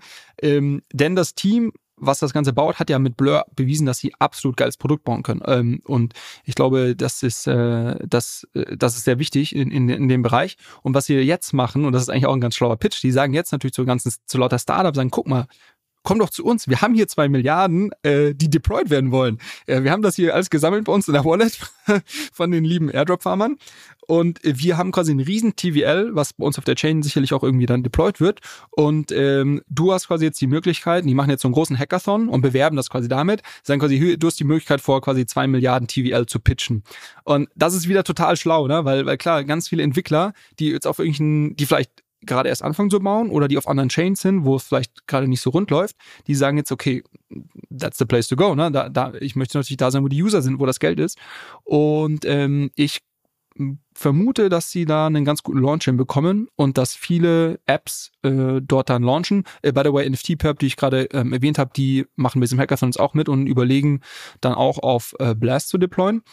Und ja, da bin ich relativ zuversichtlich. Ich habe kein, kein ETH und nichts in diese äh, dort dorthin geschickt. Also ich farme das Ganze nicht, aber ich werde mir das Ökosystem sehr genau anschauen die nächsten Wochen. Aber ist, ist in dem Augenblick, wo der Airdrop kommt, nicht der komplette Total Value Locked auch wieder gone. Also ich meine, da haben jetzt ganz viele Leute in diesen äh, ja. Smart Contract da ihre Kohle reingeschickt und klar, sie kriegen es aktuell nicht raus, aber in dem Augenblick, wenn es auf die, äh, dann wirklich auf eine Blockchain geht, kann ich es doch wieder abziehen und ich habe meinen Airdrop, oder?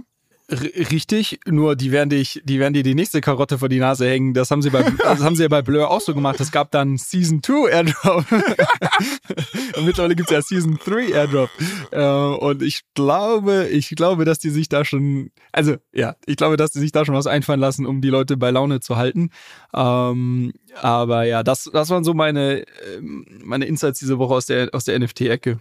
Jetzt, wo wir aber gerade schon so einen kleinen Blick in die Zukunft gewagt haben, ist eigentlich auch ein ganz gutes Stichwort, weil das hat letzte Woche nicht so gut geklappt. Ähm, wir haben ja hier groß angefangen mit Super Bowl und Pony Market, sieht, also das halt von wegen Wisdom of the Crowds für die Leute, die es nicht mitgehört haben, aber wir haben sehr lange darüber gesprochen. Oder so lange war es jetzt auch noch wieder nicht, aber wir haben darüber gesprochen, dass es im Crypto-Space halt ähm, einen Marktplatz gibt, wo man auf alles Mögliche auf diese, in dieser Welt wetten kann und dass die Quoten, die man dort ablesen kann, eigentlich relativ gute Indikatoren dafür sind, wie wahrscheinlich das Ereignis in der tatsächlichen Welt ist. Also dass Trump eine Wahl gewinnt, dass Aliens auf diesem Planeten äh, landen oder halt auch, wer der Super Bowl-Gewinner wird. Ähm, ich kann mich daran erinnern, du hattest mir erzählt, die Quoten waren in favor für die San Francisco 49ers. Äh, jetzt haben doch die Chiefs gewonnen. Also doch nichts gewesen außer Spesen bei der ganzen Polymarket-Wettquotennummer. Doch nicht ganz so verlässlich, wie wir gedacht haben, ne? Ja, und es gibt, ich habe, ähm, ich habe da, oh, da habe ich noch eine interessante Anekdote. Ich habe schon wieder Sorge, dass wir diese Woche, äh, dass wir massiv aus der Zeit rauslaufen hinten. Aber ähm, ich habe, ich habe auch gewettet. Ich habe darauf gewettet. Ähm, es gibt ja immer die die die Halbzeit-Show äh, beim Super Bowl. Und ich habe darauf gewettet, welche mit welchen äh, welchen Song äh, welcher Song diese Halbzeitshow eröffnet. Und irgendwann habe ich gesehen, also eine Asche hat die, hat die Halbzeitshow gemacht und es gab irgendwie so ein paar Songs vier oder fünf, die mal gelistet waren, oder du konntest auf Other setzen, auf einen anderen. Und ich habe mir irgendwie gedacht, okay, der Typ hat irgendwie keine Ahnung, wie viele hundert Songs, ist wahrscheinlich, dass es nicht einer von den fünf ist. So. da drauf gesetzt. Ähm, und dann irgendwann habe ich gesehen, dass ein, dass mehrere Leute massiv, also der eine hat glaube ich irgendwie 30, 40.000 Dollar auf einen Song gesetzt. Und da war mir klar, okay, die haben irgendwie, die haben auf jeden Fall irgendwelche Insights, die Leute. äh, und dann dachte ich aber, okay, jetzt ist es aber irgendwie schon zu spät, jetzt habe ich irgendwie schon meine Wette gemacht. Das Gute war, das hat natürlich meine, äh, meine Orts ähm, massiv in, in meine Richtung verschoben, weil Polymarket, muss man ja wissen, ist nicht wie ein klassischer Buchmacher, der dir irgendwie sagt, keine Ahnung, Bayern gewinnt, du kriegst irgendwie deine 1,2 Quote raus, sondern äh, Polymarket ist ja eher wie ein, wie einen, einen, einen Kurs, einen Kurs auf einer Börse, der sich verschiebt, je nachdem, auf welche Seite die Leute ihre Wetten setzen. Und wenn quasi Leute auf der anderen Seite wetten, ähm, und das haben die diejenigen gemacht, weil die haben quasi also die dachten, dass es ein bestimmter Song ist und haben auf diesen Song quasi gesetzt und gleichzeitig aber, um, um quasi ihre Wette noch zu hebeln, haben sie bei allen anderen Songs auf No, also auf, auf gesagt, das ist es nicht. Und eben auch bei mir, bei diesem Other Bucket, ähm, was da meine, meine Orts ganz gut ähm, äh, gemacht hat. Und das Witzige war, da habe ich am nächsten Tag habe ich mir die Halbzeit, also ich habe ich hab dann gewonnen. Äh, es war Other. Das Witzige war aber, äh, diese Show ging los und quasi die ersten, ich glaube, fünf Sekunden von dieser Show wurde ein Song eingespielt, den er aber nicht gesungen hat. Und das war der Song, auf den die alle gewettet haben. Aber dieser Markt und, und wurde nicht entschieden, es wurde entschieden, dass das nicht ein offizieller Song war, den er performt hat, sondern quasi erst, dass, dass, dass es nicht gezählt hat. Und dann gab es einen riesen Shitstorm. Die Leute haben da kommentiert, ja, was das soll, das kann doch nicht sein. Die ganzen Insider haben versucht, quasi sich da irgendwie äh, was zu verdienen. Und dann habe ich, dann hab ich mir gedacht, weil das war echt lustig. Also ich habe mir dann die Kommentare durchgelesen, habe da auch äh, ähm, so ein bisschen, bisschen, bisschen kommentiert. Äh, ähm, und da habe ich mir gedacht, das perfekte Produkt wäre eigentlich Polymarket mit so einem Social Feed, wo du irgendwie deine Wetten teilen kannst, wo du mit anderen äh, diskutieren kannst. Aktuell, was machen die Leute? Die machen irgendwie Screenshots und posten es auf Twitter, aber es hat nicht so nativ, ne? Und ähm, da habe ich mir gedacht, das müssen sie eigentlich bauen. Eigentlich brauche ich so eine Social App, Polymarket Social App und ich glaube, ich bin, ich bin irgendwie locked naja, das wird ja, zehn Stunden äh, am Tag. Ich habe ja noch nicht ganz verstanden, wie Farcast da funktioniert, aber mit den Frames ist das ja vielleicht eine Möglichkeit, dass du dann direkt aus der App daraus genau. auf Polymarket traden kannst. Genau. Ähm, trotzdem noch zwei Gedanken zu deiner Anekdote. Erstens finde ich es toll, dass du hier vorher noch, noch so ein bisschen sagst, boah, ist immer schwierig, den Leuten zu erklären, was ich beruflich mache, weil du willst ja nicht so als Kryptozocker dastehen oder erzählt er mir, dass er darauf wettet, welchen, welchen Song er, äh, also welchen Song Asher beim Super Bowl performen wird. Und die zweite Sache, wer überhaupt providet denn den Oracle-Feed dafür? Also wer entscheidet dann, welcher Song irgendwie gespielt wurde? Ja, das, das ist ein guter Punkt tatsächlich. Äh, in dem Fall war das ein Unternehmen und ich weiß nicht genau, wie das bei denen funktioniert. Also ob die wiederum irgendwie einen, ähm, keine Ahnung, so ein Gremium von Leuten haben, die dann da irgendwie mehrheitsmäßig entscheiden. Auf jeden Fall haben sich viele über die auch beschwert. Äh, und das Problem in dem Fall war, dass die Frage nicht genau genug formuliert war, weil es stand irgendwie, glaube ich, nur da, was ist der erste Song, aber es stand nicht da, welchen Song performt er als erstes. Und somit de facto ähm, hat eigentlich, äh, also dieser eine Song, der gespielt wurde für fünf Sekunden, wäre wahrscheinlich der erste Song gewesen. Ich habe dann auch ganz schnell meinen Gewinn geclaimt und abgezogen. äh, ich habe dann meine, was war das, irgendwie 1000 Euro oder Dollar abgezogen und ähm, ja, äh, war lustig, aber zeigt auch so ein bisschen, dass das natürlich immer noch ein Produkte sind, wo es, glaube ich, noch Verbesserungsbedarf gibt. Naja, hat auf jeden Fall Spaß gemacht und ich, ähm, ja, ich bin einfach großer Polymarket-Fan. Dann lass uns doch mal von der spaßigen Zockerei zum harten Ernst des Lebens kommen, nämlich wirklicher Infrastruktur. Du hattest mir schon letzte Woche eigentlich ein Update versprochen, wie es rund um das Trendthema Deepin aussieht. Wir hatten ja hier schon über Helium gesprochen, wir hatten hier über Hivemapper gesprochen. Das ist jetzt schon etwas länger her. Was gibt's für Entwicklungen in dem Space? Na gut, also ja, ich habe ich hab mal ein paar Zahlen zu, zu drei Netzwerken rausgesucht, wo wir gleich zu sprechen können. Das sind auch die, die größeren oder bekannteren. Ich glaube, es macht, macht Sinn, weil wir zum Teil schon über die in der Vergangenheit gesprochen haben und weil sich die meisten dort wahrscheinlich auch wiederfinden werden. Ähm, aber vielleicht nochmal ganz grundsätzlich, was man noch eine ganz interessante Unterscheidung, die ich gesehen habe zuletzt, die jetzt öfters getroffen wird, ist die Unterscheidung zwischen Deepin und DRIN. Und der Unterschied liegt darin, dass du sagst, Decentralized Physical Infrastructure Network und Decentralized Resource Infrastructure Network. Ähm, und das, das, das Ding ist quasi zu sagen, okay, so ein, so ein Akash Network oder ein Render, die quasi einfach nur, oder in Anführungszeichen nur irgendwie eine, einen Marktplatz für ähm, Cloud Computing zur Verfügung stellen, ist was anderes als wirklich jetzt zum Beispiel ein Hive Mapper, was letztendlich eine, äh, ein Netzwerk an Daten, die gekoppelt an irgendwelche physischen Dashcams sind, die irgendwo bestehen. Oder hier Teleport, das ist übrigens ein deutscher Gründer, die müssen wir eigentlich mal irgendwie an die Angel bekommen, ähm, die ja quasi Decentralized Uber bauen wollen. Keine Ahnung, Aber übrigens, wo, wie das läuft. Und, und Helium zählt jetzt dann auch bei D-Rin rein und nicht bei D-Pin? Nein, Helium, ja, Helium ist eine gut, ist eine, ist eine, ist eine spannende Frage. Ähm, ich würde, ich würde sagen, ist es für mich eher die Pin als Okay, ich bin raus, ich verstehe es nicht. okay, na gut. Äh, aber die Unterscheidung, die ich, die ich zu machen versuche, ist, ist, dass es quasi, ähm, dass man diese Netzwerke grundsätzlich unterscheiden kann, ähm, ob das quasi gekoppelt an ein Netz von physischen Sensoren ähm, sind oder von digitalen Ressourcen, die du irgendwie bündelst. Ne? Ähm, das ist so ein bisschen die Unterscheidung. Das ist, glaube ich, was, was zuletzt öfters diskutiert wurde, was ich, was ich auch ganz interessant finde. Ähm, und dann habe ich nochmal einen ganz guten äh, Breakdown gesehen in so die, die, ähm, die größten Use Cases oder die, ähm, die, die einzelnen Verticals, sag ich mal, in die sich irgendwie diese Deep Depends äh, heute aufbrechen. Und ähm, das, äh, warte, ich suche das mal hier parallel raus. Das fand ich nochmal ganz gut in Übersicht. Genau. Ähm, du hast quasi sechs große, das ist so ein, so ein Messari Report, den ich auch verlinken kann. Das sind sechs große äh, Buckets, in die die Depends hier eingeteilt werden. Das eine ist äh, Wireless Network. Das zweite ist Compute Infrastructure. Das dritte ist AI. Ähm, dann hast du irgendwie Energy Networks. Äh, das fünfte ist äh, Sensors, also jegliche Sensoren. Und das letzte sind Services. Das wäre dann wahrscheinlich eher so der Bucket mit diesem äh, Decentralized Uber. Und ähm, das fand ich nochmal ganz gut, weil das ähm, wirklich, wenn du dir den Gesamtmarkt anschaust, wie sich das aufteilt, passt das ganz gut in diese einzelnen Buckets rein.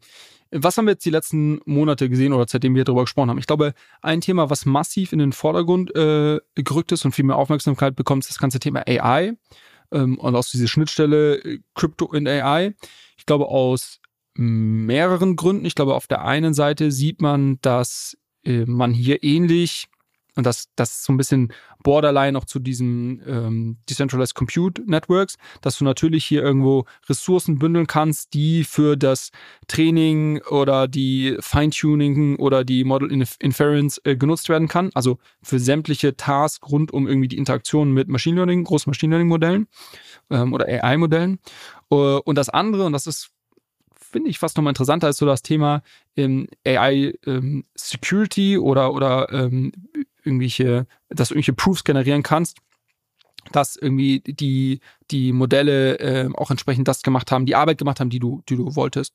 Und das dritte sind so AI-Agents dann. Also ne, in Zukunft wirst du irgendwie viele so autonome ähm, Mini-Bots haben, die irgendwelche Tasks für dich erledigen. Äh, übrigens, weil wir gerade über, über Prediction Marks gesprochen haben, es gibt jetzt den ersten, mir ist gerade der Name entfallen, aber ich suche es nochmal raus. Es gibt jetzt den ersten Prediction Mark, der gelauncht wurde, wo nur AI-Bots gegeneinander äh, äh, Prediction machen. Ist richtig, richtig geil, ne? Ist voll interessant. Und ähm, all diese Geschichten sind natürlich ähm, super relevant. Ich, gestern, glaube ich, hat ähm, ChatGPT oder irgendeine AI-Company bekannt gegeben, dass sie jetzt so ein neues Modell äh, haben, was irgendwie krasse Videos, äh, super realistische Videos, äh, erzeugen kann. Und du wirst ja immer mehr dieses Problem haben, dass du den, dass du irgendwie einen Beweis brauchst, was ist wirklich irgendwo ähm, von was ist von AI erzeugt und was ist vielleicht von ja, von, von Menschen erzeugt oder halt irgendwo nicht AI erzeugt. Keine Ahnung, wie da die Unterscheidung genau ist. Und da kommt natürlich die Blockchain ins Spiel, beziehungsweise da kommt das ins Spiel, dass du ähm, etwas verifizieren kannst, was vielleicht irgendwie mal digital signiert wurde. Also kannst du dir vorstellen, das ist jetzt auch nicht, nicht irgendwie meine Idee, das habe ich letztens im Podcast gehört, dass jemand gesagt hat, kannst du dir in Zukunft vorstellen, dass irgendwie auf jedem Samsung-Handy lokal ähm, irgendwie eine, eine, so eine, einen Key gespeichert wird und jedes Foto, was du machst, wird irgendwie digital signiert. Und das steht irgendwie dann quasi hier, das ist, wurde auf einem Samsung-Handy irgendwie äh, erzeugt, dieses Foto. Und diese, diese Signaturen werden in, auf einer Blockchain gespeichert, wenn eine Blockchain halt so ein, so ein neutraler ähm, Layer ist, wo du, wo du quasi ähm, sicher, ohne irgendwie äh, darauf zu vertrauen, sicher diese Daten speichern kannst in einer, in einer offenen Art und Weise. Und wenn dann das Foto irgendwann mal irgendwo auftaucht, kannst du quasi immer nachvollziehen, okay, wurde das von der AI erzeugt oder wurde das wirklich äh, auf einem Handy erzeugt und wurde irgendwann mal in der Vergangenheit signiert. Also das ist zum Beispiel ein spannender Use Case, wo man sagen kann, okay, da äh, macht es total Sinn, quasi Kryptographie und dann auch Blockchain äh, für zu verwenden. Ähm, wie sind wir darauf gekommen? Genau, also Deepin äh, im ganzen AI-Bereich viel mehr in den Vordergrund gerückt. Da haben wir letzte Woche zugesprochen. Meiner Meinung nach ist das aktuell noch sehr stark auf dieser ganzen Narrativ-Ecke. Es ist noch nicht so sehr, dass das heute brutal verwendet wird, aber es kommt immer mehr. Und gerade diese autonomen Agenten, gestern hat Bankless dazu einen Report geschrieben, ich glaube, das wird immer mehr in den Vordergrund drücken. Ähm, was natürlich ähm, schon sehr stark genutzt wird, sind diese sind diese Decentralized Compute Networks. Und ich hatte mal zu Akash mir nochmal ein paar Zahlen hier rausgesucht. Ähm, und ähm, das ist eigentlich ganz, ganz interessant. Also zum einen, was vielleicht noch äh, on, on, top interessant ist, wir haben ja immer Akash und, und Render so in einem, in einem Atemzug genannt. Und ich glaube, wo man die schon nochmal unterscheiden muss, ist, dass das Render sich wirklich ähm, historisch einfach auch sehr stark auf diese Rendering-Jobs fokussiert hat.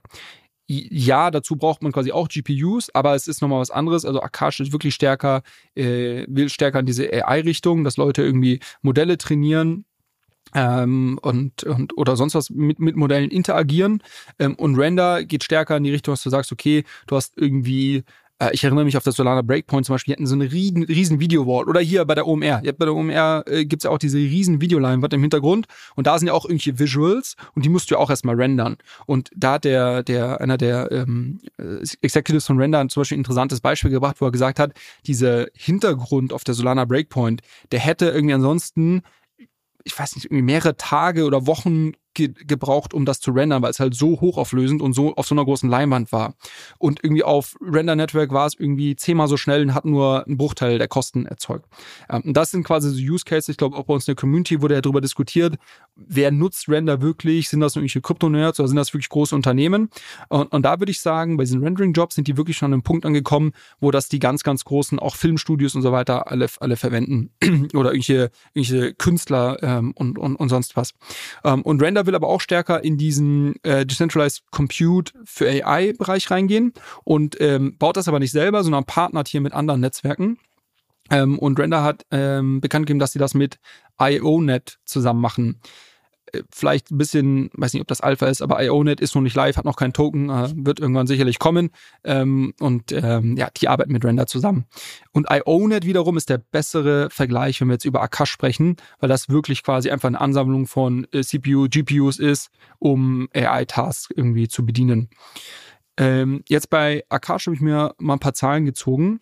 Ähm, genau. Also was sie erreicht haben letztes Jahr ist, dass sie dieses Upgrade gemacht haben im Sommer um Nvidia-compliant zu sein und jetzt diese ganzen A100s, H100s, also diese hochperformanten ähm, Nvidia-Chips anbieten können. Das sieht man auch ganz schön, wenn man sich den Chart anschaut, der GPU-Capacities, die sind quasi von mehr oder weniger null im Q1, Q2 des Jahres auf mittlerweile 190 hochgegangen. Also sie haben jetzt 190 so äh, hochperformante GPUs in ihrem in ihrem Netzwerk verfügbar. Sie schaffen es mittlerweile, und die Zahlen sind schon wieder ein, zwei Monate outdated, aber ich denke, das wird irgendwie in, der, in dem Ballpark noch sein. Sie schaffen mittlerweile 50% GPU-Utilization im Netzwerk äh, zu erreichen. Das heißt, ähm, im, im Durchschnitt sind diese GPUs zu 50% ausgelastet. Ich kann jetzt nicht sagen, ob das super gut ist oder super schlecht ist, aber nochmal, das sind ja alles Ressourcen, die quasi on, äh, in, on the edge liegen. Also das könnte dein Gaming-Laptop zu Hause sein. Und wenn du sagst, okay, ich, ich binde den irgendwie für so und so viele Stunden zusätzlich ans Netzwerk an und krieg da nochmal 50% zusätzliche Auslastung, ist das, glaube ich, schon, ist das schon positiv. Ähm, und das ist auch eines ihrer Ziele dieses Jahr, diese äh, Utilization weiter hochzufahren und diese GPU-Kapazitäten weiter auszubauen. Was natürlich super tricky ist, weil, nochmal, wie sind wir jetzt auf dieses ganze Thema gekommen? Es gibt viel zu wenig davon im Markt. Es gibt, glaube ich, so eine, äh, ich habe Zahlen gelesen, dass es dreimal so viel Demand aktuell gibt, wie ähm, im Vergleich zu den, dem Supply von GPUs. Und dann hast du so Leute wie Meta, die jetzt irgendwie angekündigt haben, dass sie irgendwie 10.000 H100s kaufen oder sowas. Mark Zuckerberg einfach mal auf Shoppingtour gegangen. Äh, das macht es natürlich auch nicht einfacher für irgendwie Akash und Co. Naja, ähm, was man auch gesehen hat, ist, dass die, die Umsätze, also die Dollar, die im Akash Network ausgegeben wurden, ähm, im letzten Jahr um 350 Prozent gewachsen sind. Ich glaube, aktuell wurde so eine Viertelmillionen oder sowas bisher in dem, im Akash Network ausgegeben für irgendwelche Tasks. Das ist jetzt immer noch nicht so viel, muss man natürlich, glaube ich, auch fairerweise sagen. Aber es wächst immerhin äh, sehr stark. Und auch die Anzahl der Leases, also Leases heißt quasi der Ausleihen von, von diesen äh, GPUs oder äh, von grundsätzlich Computing Capacity, ist äh, gestiegen. Ich habe da mal die letzten zwei Jahre zurückgeschaut. Also Februar 2022 waren das 25 Leases, ähm, die quasi bis dorthin aufgelaufen sind. Februar 23 waren schon insgesamt äh, 115 und jetzt sind es 156. Also da finde ich das Wachstum jetzt haut mich jetzt nicht komplett aus den Socken, aber ich, ich weiß, ich, ich, ich also die Zahlen schauen gut aus, aber ich tue mir noch so ein bisschen schwer damit, jetzt zu verstehen, okay, was ist jetzt der eine große Unlock, der passieren muss? Also ist es einfach, dass sie mehr GPUs drauf bekommen müssen oder ist es irgendwie, dass sie wirklich von ihrer Infrastruktur her irgendwie nochmal was neu bauen müssen, damit das für mehr äh, Researchers an Unis oder sonst was irgendwie attraktiver wird. Denn was man ja auf jeden Fall sagen muss, ist, dass es halt viel, viel günstiger ist, als das auf Amazon oder sonst wo zu machen. Und du kannst viel schneller deployen. Also das ist Aber das auch kann ja auch also ich meine, du hast jetzt zwei äh, Möglichkeiten in die Waagschale geworfen. Die erste war ja, dass du gesagt hast, okay, sie müssen entweder komplett irgendwie neue Features bauen oder sie müssen halt im Endeffekt mehr äh, GPUs onboarden. Aber so wie ich das jetzt verstanden habe, ist die Utilization und ich bin kein Technikexperte oder was weiß ich. Also theoretisch hätten sie ja noch ein bisschen mehr Kapazität. Äh, vielleicht mhm. ist es auch einfach ein reines Business Development Marketing Ding. Also vielleicht sollten sie sich einfach hier die äh, die Guys von Polygon reinholen und dann skalieren die das Ding fertig. Gutes Produkt mit einem guten Business Development Team Team und zack. Ja, ja, absolut. Also ich, äh, das werden wir, das werden wir weiter beobachten. Aber das war, war jetzt so mein, mein Mini-Update zu quasi diesem Decentralized äh, Compute Networks. Ähm, dann glaube ich einen, einen, weiteren Bucket, den ich, den ich gerade genannt hat. Oder hast du noch eine Frage dazu? Sonst, sonst würde ich eins weitergehen. Eine Frage, eine Frage, die mir noch gekommen ist. Kann theoretisch Nvidia da den Stecker ziehen? Also ich ja, wirklich kann mir überhaupt nicht vorstellen, wie das Ganze funktioniert, aber maybe ähm, Nvidia codet irgendwas auf ihre Grafikkarten, dass sie sagen, sie dürfen nicht für wenn halt da irgendwie XYZ gemacht wird, dann, weil ich glaube, das haben sie, das haben sie schon mal bei Unternehmen, ich weiß gar nicht mehr was, aber ich hatte mich mal relativ intensiv mit Nvidia auseinandergesetzt und da war es irgendwie so, dass ähm, viele Leute, also Nvidia hat ja damals wirklich nur Grafikkarten hergestellt. Und dann haben sie, äh, dann haben Leute sind irgendwann auf die Idee gekommen, die ganzen Dinger zusammenzubauen und halt quasi Server damit zu basteln, die halt im Endeffekt krasse Rechenanwendungen damit machen können, die überhaupt nichts mit Grafik zu tun hatten, schräg, schräg AI halt. Und Nvidia ist darauf gekommen und hat gesagt, ja geil, können wir eigentlich viel mehr Knete mitnehmen und haben die Dinge einfach so gebaut, dass du sie nicht mehr in Server-Racks oder whatever einbauen konntest, sondern also sie haben quasi hardware-technisch etwas an den Dingern verändert, dass sie extra Geld dafür nehmen konnten, dass du, damit du die irgendwie connecten kannst oder so. Sowas könnte doch theoretisch auch, also wenn denen ein Dorn im Auge ist, dass das halt irgendwie auf solchen dezentralen Netzwerken läuft. Aber, aber warum sollte denen das ein Dorn im Auge? Also ja, das, das frage ich mich halt gerade. Frage ich mich halt gerade. Also, also ich meine, klar, grundsätzlich glaube ich, gibt es sicherlich ein Risiko, dass Nvidia dir irgendwie den Stecker zieht. Hm, vielleicht durch irgendwelche Software-Upgrades, die haben ja ihre eigene äh, Programmiersprache auch, diese CUDA, CUDA Language. Ähm, da können sie sicherlich irgendwas machen ist, ist wahrscheinlich irgendwie Tail Risk in, in dem Bereich. Aber ich wüsste jetzt nicht akut, warum denen das aufstoßen sollte, dass die Leute das irgendwie ähm, zusätzlich, zusätzlich verwenden auf so einem, auf so einem Sekundärmarkt letztendlich. Mhm. Genau, also zweite, äh, zweite Use Case oder Bucket, den wir uns anschauen wollten, war das Thema ähm, Sensoren. In dem Fall Kameras äh, und quasi HiveMapper. äh, also HiveMapper als dezentrale äh, Version eines ähm, globalen Mapping-Services, was quasi mehr oder weniger in Realtime ähm, dir Straßendaten ähm, mehr oder weniger global äh, zur Verfügung stellt.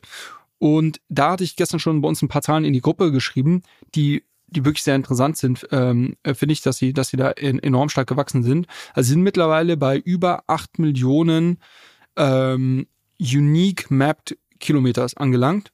Ähm, und das ist, wie gesagt, äh, Google Maps hat 60 Millionen. Also das ist jetzt wirklich schon ähm, gar nicht gar nicht so wenig. Und vor allem ist das Wachstum interessant, weil sie quasi ziemlich genau vor einem Jahr gerade mal bekannt gegeben haben, dass sie den ersten, die erste Million geknackt haben.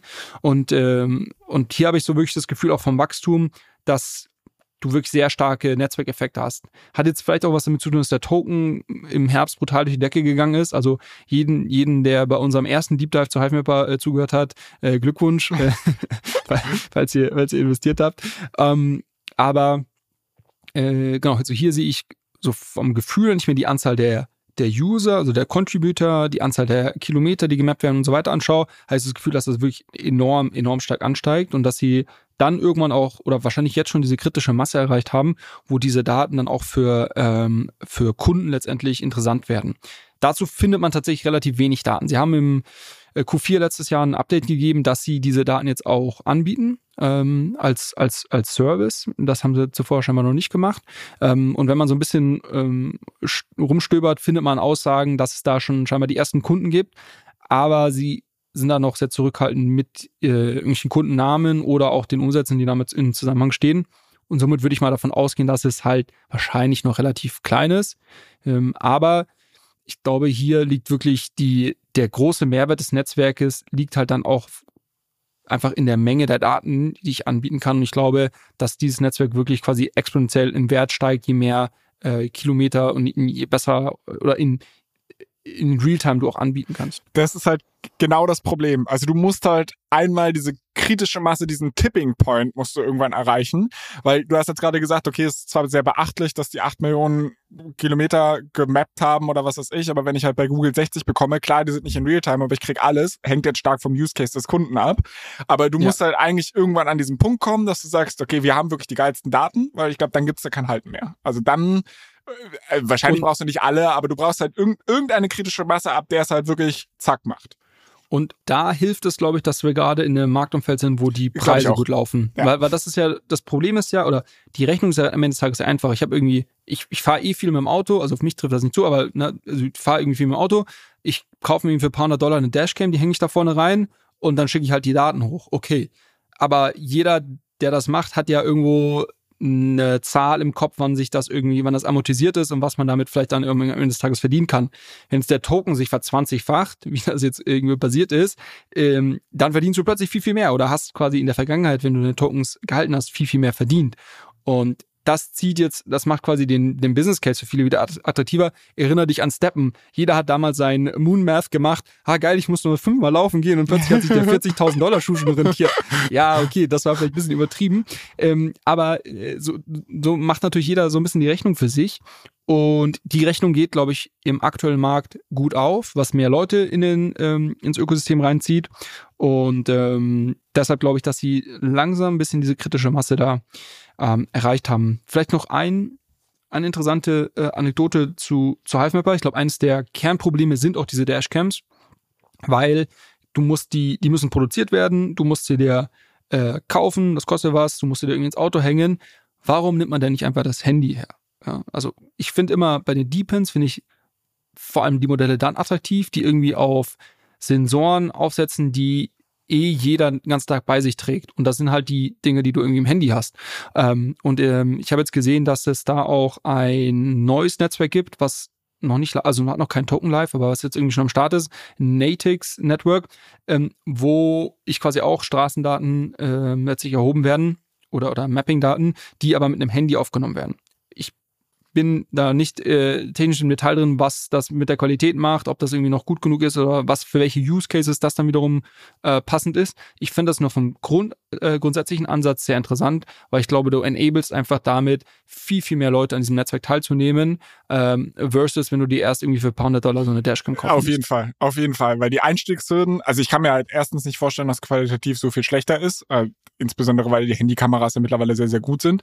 Nummer zwei, du bist viel mobiler, weil du die Kamera halt auch einfach immer dabei hast. Ich weiß nicht, ob das funktioniert, aber vielleicht kann ich mich auch einfach im Bus setzen und dabei halt irgendwie das ganze Ding mappen. Also ich glaube, so musst du es machen. Und ich verstehe auch ehrlicherweise, ich weiß nicht, ob du es mitbekommen hast, aber vor so vier Wochen oder so gab es einen krassen Social Media Hype über das sogenannte Rabby Phone. Hat nichts mit der Wallet zu tun, aber das war im Endeffekt so ein orangenes Telefon, was im ja. Endeffekt einen, AI-Agenten drin hatte und das war irgendwie ganz witzig. Und die Produktdemo war halt ganz cool, aber wo ich mir denke, Alter, dieses Telefon kann nichts, nichts, was mein iPhone wahrscheinlich nicht auch könnte. Also der, der, der Edge darin, weil die Sache war halt die, du konntest dieses Telefon halt bedienen, weil du mit ihm gesprochen hast und dann hat das quasi, du musstest halt keine Touch-Buttons mehr, mehr drücken oder so, sondern du konntest halt wirklich wie mit einem persönlichen Assistenten kommunizieren. Wo ich mir dachte, richtig coole Idee, beeindruckende Produktdemo, aber warum zur Hölle könnte ich nicht einfach eine App für mein iPhone machen und dann kann ich das Ding, also warum muss ich mir, das Gerät war nicht teuer, aber so, sorry, das hält mich halt einfach davon ab, wenn ihr dann halt irgendwann sagt, okay, du brauchst krass integrierte Features dafür, okay, cool, mach's in der zweiten Version oder für die Pro-User, bau eine Kamera noch, dass, wenn du der Meinung bist, dass Hardware wirklich dann einen krassen Mehrwert bringt, aber wenn du halt Mass Adoption haben willst, mach die Einstiegshürde für die Leute so gering wie möglich. Glaube ich auch. Ja. Andere Sache. Wir, ja, ja, sag ruhig. Bitte? Sag ruhig. Nee, du willst, glaube ich, die gleiche Überleitung machen, deshalb leg du los. äh, dritte, äh, dritte Sache, was, wo es auch um, um Mass Adoption geht, sind die, die Wireless-Netzwerke. Und ähm, ich glaube, da gibt es einfach einen großen Player, und das ist Helium, ähm, die ja ursprünglich mal mit so einem IoT-Netzwerk äh, angefangen haben, über das wir hier auch zum ersten, bei unserem ersten Deep Dive zu Helium noch diskutiert haben. Brauchen jetzt die Lime-Scooter wirklich die IoT-Nodes, um irgendwie zu kommunizieren? Äh, mittlerweile hat man gelernt, dass Helium ein super interessanter Gedanke ist, aber dass der bessere Use Case ein ähm, dezentrales 5G-Mobile-Netzwerk ist.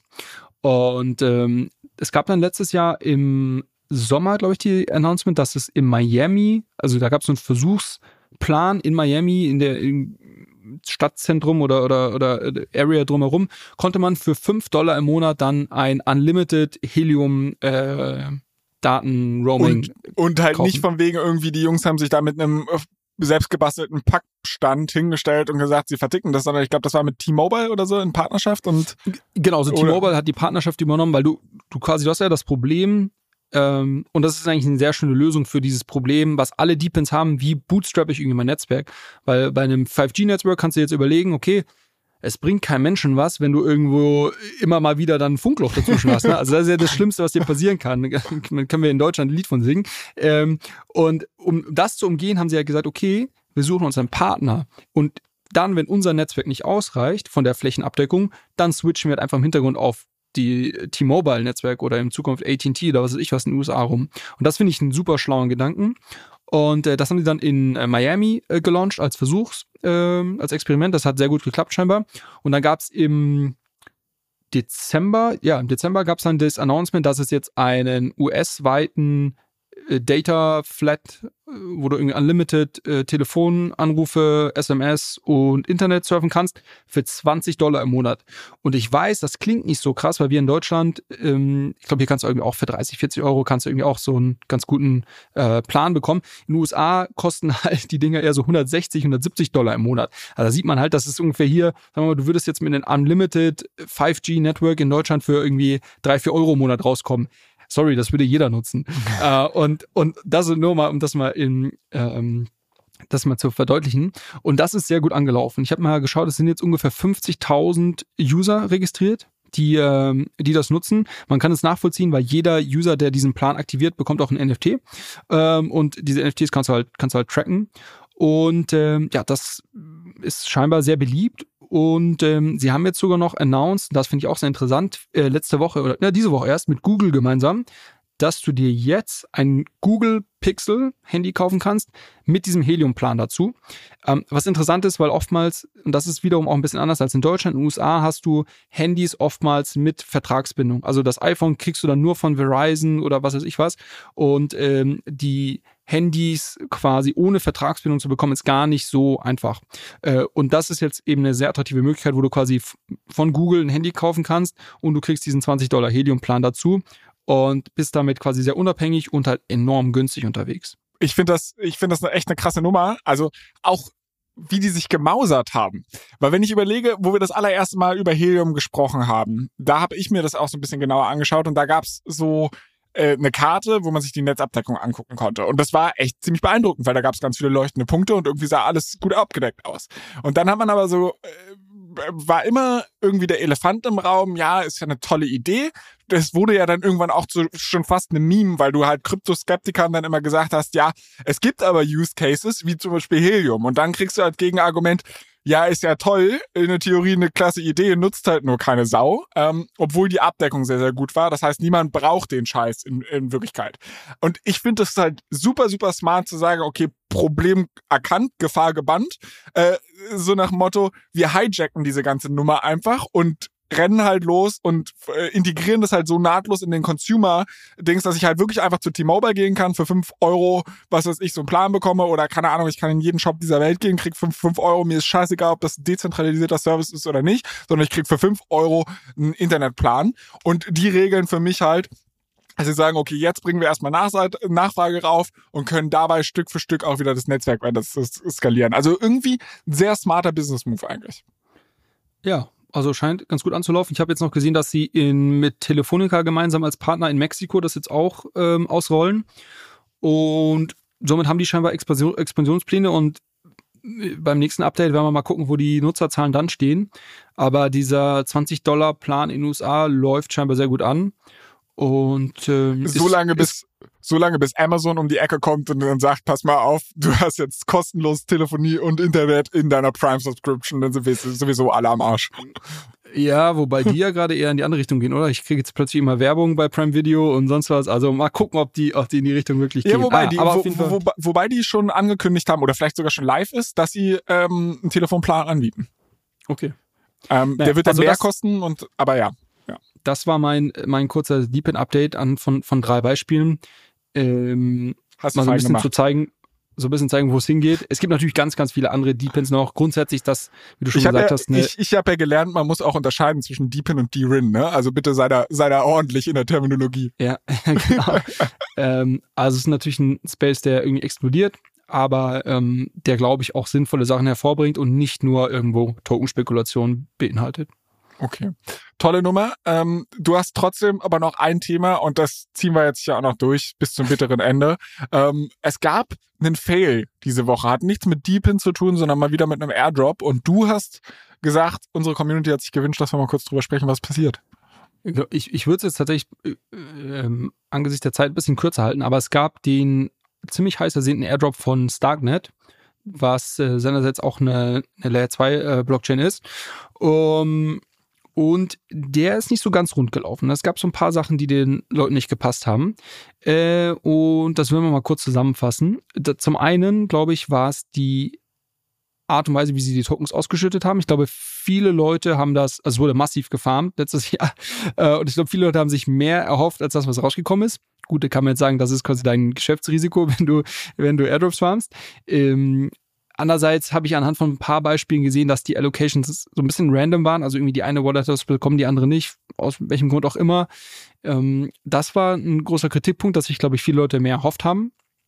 Aber das, der, das viel größere Problem oder das, wo, wo ich, wo ich auch sage, dass das finde ich nicht korrekt, ist, dass sie den den Token Generation Event. Man spricht dann von TGE, also das ist der Moment, wo der Token quasi erzeugt wird auf der Blockchain, der sehr relevant ist, weil die ganzen Vesting-Verträge und sowas sich danach richten, äh, schon vor zwei Jahren war. Und äh, sie jetzt quasi einfach, also ne, der, der Airdrop wurde jetzt bekannt gegeben, du kannst, glaube ich, ab nächster Woche claimen. Das heißt, der Token wird handelbar ab nächster Woche. Die Investoren, das Team, westen aber schon seit zwei Jahren und können quasi jetzt in zwei Monaten schon ihre Tokens am Markt verkaufen. Äh, und, also das ist schon, das ist schon irgendwie eine harte Nummer, finde ich. Und ähm, widerspricht so ein bisschen dem, äh, dem, wie es eigentlich gemacht wird. Ne? Also eigentlich hast du quasi irgendwie dein, dein TGE, also Token Generation Event, dann gibt es irgendwie teilweise halt Airdrops, also werden irgendwie mal Token verteilt, es wird irgendwie Liquidität auf unterschiedlichen Börsen geschaffen und dann tradet das Ding. So und ab dem Moment westest du halt irgendwie deine Tokens und in der Regel hast du irgendwie so ein, ein Einjahres-Cliff oder hast irgendwie äh, zwei, drei Jahre Vesting, äh, wie auch immer. Und das sorgt dafür, dass halt die großen Investoren, die natürlich auch sehr, sehr viel Tokens halten, nicht direkt am Anfang ihre Tokens verkaufen können, sondern halt irgendwie auch langfristig da dabei sind. Und äh, das hast du im Starknet jetzt nicht, sondern jetzt können quasi erst, äh, können direkt die Investoren verkaufen. Und das fand ich schon, fand ich schon irgendwie weird. Aber also vielleicht meine zwei Cent dazu. Ich sehe das alles halb so wild. Also vielleicht verstehe ich da irgendwas nicht so richtig, aber ich finde diese ganze Airdrop-Nummer, ja, im Grunde genommen, ich kann mich daran erinnern, wo wir das allererste Mal miteinander telefoniert haben, hast du mir erzählt, vorher kannte ich das Airdrop überhaupt nicht, hast du mir erzählt, was das überhaupt ist. Und dann habe ich gedacht, boah, geil, das ist Free Money dafür, dass ich ein Produkt ausprobiere. Und wir predigen ja hier auch immer von wegen, ihr sollt die Dinger nicht farmen, sondern ihr sollt dann im Endeffekt Produkte ausprobieren und ähm, vielleicht kriegt ihr halt so ein Goodie ähm, dafür, dass ihr halt zu den Early Adoptern geführt, äh, gezählt habt. Mittlerweile ist daraus aber so eine Erwartungshaltung geworden, dass ich jetzt sage, okay, du kriegst jetzt einen Token geschenkt und äh, ist ja total unfair, wenn jetzt auf einmal Investoren sofort ihre Tokens dumpen können. So, Digga, du hast Free Money geschenkt bekommen. Du konntest überhaupt nicht damit rechnen. Und ich glaube halt, und letzter Punkt zu, zu der Sache, wenn ich halt, also, wenn, du hast, also im Endeffekt ist es doch für Starknet eigentlich eine beschissene Business-Logik, wenn sie sich halt in der Hinsicht nicht mit absichern und halt einen Token launchen und auf einmal ihren Investoren mehr oder weniger dadurch erlauben, sofort die ganze Sache zu dumpen, weil dann wird das Ding in den Keller rauschen und das, daran haben sie eigentlich auch kein Interesse. Also sie schießen sich damit ja eigentlich mehr ins Knie, als irgendwie und auch ihren ja. Early Adoptern, die halt wirklich, oder Early, Early Investoren, die halt wirklich Geld dafür bezahlt haben, als die Leute, die jetzt einen Airdrop geschenkt bekommen haben. So sehe ich das ein bisschen der, der zweite Punkt für, von mir war gar nicht so auf die Airdrops bezogen, sondern grundsätzlich. Also du, du schaffst jetzt Liquidität und du, du vermarktest das Ganze ja auch irgendwo und du wirst natürlich deine Community, weil die haben jetzt natürlich über die Jahre auch eine große Community aufgebaut, die werden ja wahrscheinlich irgendwie deinen Token dann noch kaufen. Also ob sie einen Airdrop bekommen haben oder nicht, das mal sei jetzt mal außen vor, aber oder ein Teil davon auf jeden Fall wird ja auch irgendwie in diese in die Blockchain, wo du dich irgendwie oder am meisten Zeit verbringst, auch vielleicht den Token kaufen. Und deshalb finde ich dieses dieses Vesting so so kritisch weil du quasi, du verkaufst das jetzt an Retail und deine Insider, Team und Investoren dürfen aber schon verkaufen von Tag eins mehr oder weniger. Und das finde ich nicht okay. Ähm, das ist eher das Thema, hat jetzt weniger mit irgendwie Airdrop und Erwartungshaltung zu tun. Da bin ich eigentlich ziemlich bei dir, dass das, ähm, das ist halt so. Ähm, ich habe jetzt auch nicht viel bekommen bei Starknet und so, fuck it, it's, it's, it's free money. Ähm, aber ähm, für mich, mir ging es eher darum, dass ich, dass ich es kritisch finde, ähm, da jetzt direkt die großen Unlocks zu haben, wenn du jetzt erst quasi den anderen Leuten ermöglicht, das zu traden. Aber genau, wir werden sehen. Wir aber das wäre dann halt, also ich meine, genau für die Leute wiederum, da denke ich mir so, wir sind alles irgendwie freie Menschen und können selbst entscheiden, ob wir das halt, also wenn ich halt zum Beispiel einen Börsengang sehe, wo ich merke, okay, die Insider haben absolut keine Lock-up-Period und wissen, ich weiß, dass die ab dem ersten Tag anfangen zu dumpen, da würde ich halt sagen, okay, sorry, lass ich meine Finger von, egal wie spannend ich das Unternehmen finde, aber I, I don't know, hier werde ich immer der Dümmere sein. Und diese Frage kann man sich halt vorher einfach stellen, wenn es transparent ist. Das sind, ist so meine Meinung zu dem Thema. Aber gut, ist nur eine Meinung. Ich habe ja bekanntlich keine Ahnung, wovon ich ein bisschen mehr Ahnung habe, ist, wie wir hier unsere Community-Pflege betreiben, wobei weil du da auch ehrlicherweise deutlich treibendere Kraft bist. Ich habe bloß irgendeine Überleitung gebraucht. Und zwar Telegram ähm, und Merch und Pullis und was weiß ich. Kurzes Update an dieser Stelle. Wir wollten es nicht an Anfang stellen, weil wir irgendwie immer wieder über Telegram-Gruppe und so weiter äh, dingsen. Ich hatte mir ja von Julius einen ähm, pinken oder beziehungsweise nicht pink, sondern magenta oder ich weiß gar nicht, wie der Farbton heißt, den wir da auf unserem Cover haben. Ähm, ich wollte in diesem Farbton ein Merch Merch-Pulli für mich einfach haben. Und Julius hatte beim letzten Merch-Pulli schon gesagt, nur über meine Leiche. Ähm, jetzt habe ich aber so lange gebettelt, gefleht, dass ich gesagt habe, okay, ich, ich würde es gerne trotzdem mal probieren. Ähm, und unser guter Audio-Producer Domi hat Mockups erstellt, die wir auch direkt mal in die Telegram-Gruppe geteilt haben. Äh, das Feedback ist einigermaßen gespalten. Es gibt Leute, die sagen, okay, das ist schon sehr, sehr pink, aber ich würde aus Loyalitätsgründen einkaufen. Und es gibt Leute, die halt sagen, die es total feiern und die halt sagen, okay, das Branding ist in pink, das passt, der Pulli ist cool, äh, würde ich gern haben. Und wir haben uns jetzt halt überlegt, dass wir so ein bisschen Vorschlag oder Kompromiss machen. Äh, und zwar werden wir wahrscheinlich, wird es den Pulli in der Form in Pink geben. Ähm, den man dann für einen gewissen Zeitraum einfach vorbestellen kann. Dann lassen wir die Dinger produzieren, weil wir würden es halt wirklich einmal zu Selbstkosten äh, für die Telegram-Mitglieder, das haben wir gar nicht so genau besprochen, aber ich würde es halt für die Telegram-Mitglieder würde ich halt in einer Art Code oder sowas in die Gruppe machen, dass man dann halt für Selbstkosten vorbestellen kann, plus halt Versand. Ähm, und weiß ich nicht, alle anderen müssen halt einen kleinen Aufschlag bezahlen, I don't know, oder wir machen es für alle für Selbstkosten. Das müssen wir noch gucken. Aber im Endeffekt, es wird diesen, diesen, diesen pinken Pulli geben, der halt komplett Limited Edition geben wird. Da wird es einmal ein Vorbestellfenster geben und ähm, wer, wer sich da halt mit eindecken will, der kann sich eindecken, so dass wir halt keine Ladenhüter in der Hinsicht produzieren. Und es wird aber für die Leute, die halt sagen, okay, sie wollen aus Loyalitätsgründen uns auch irgendwie supporten. Wie gesagt, wir verdienen damit kein Geld, also wollen wir eigentlich nicht. Dementsprechend ist uns, ihr müsst uns nicht aus Loyalitätsgründen diese Dinger kaufen. Ähm, aber dass wir halt noch ein T-Shirt machen, was ein bisschen neutraler gehalten ist. Also was irgendwie schwarz ist, den Coin auf der Brust hat oder vielleicht weiß ist und den Coin auf der Brust hat und mehr nicht, wo man halt sagt, okay, das trage ich auch gern, wenn man keinen Bock auf Pink hat. Und das wird es dann halt länger geben irgendwie in der Hinsicht. Also das heißt, der Pulli wird wahrscheinlich wirklich komplett Limited Edition sein. Die T-Shirts wird es vielleicht ein bisschen länger geben. Ich bin da dran. Ähm, muss ich halt gucken, wie lange jetzt auch der Supplier braucht, um mal äh, erste Entwürfe zu liefern. Ähm, falls ihr da irgendwie up to date bleiben wollt, abseits von dem Podcast hier, kann ich euch wie gesagt, nur die Telegram-Gruppe empfehlen. Da kriegt ihr äh, relativ aktuelle Updates. Und ja, äh, den Link dafür findet ihr unten wie immer in der Episodenbeschreibung. Außerdem ähm, könnt ihr uns natürlich gerne Feedback, Kritik, Fragen, Themenwünsche etc. an unsere Social-Kanäle schreiben, alles coin-pod, sowohl auf Twitter als auch auf Instagram. Wir freuen uns sehr, wenn ihr diesen Podcast bewertet, natürlich ausschließlich mit fünf Sternen auf Spotify und Apple. Und wir freuen uns auch, wenn ihr euren Freunden davon erzählt. Ähm, damit hier unsere Community wächst und bald ganz viele Leute mit pinken Alles Coin Hoodies rumlaufen. Jus, in diesem Sinne, ich bedanke mich. Es war mir wie immer ein Fest. Ich freue mich auf nächste Woche. Bis dahin, alles Gute. Ciao, ciao. Mach's gut, Flo. Ciao, ciao.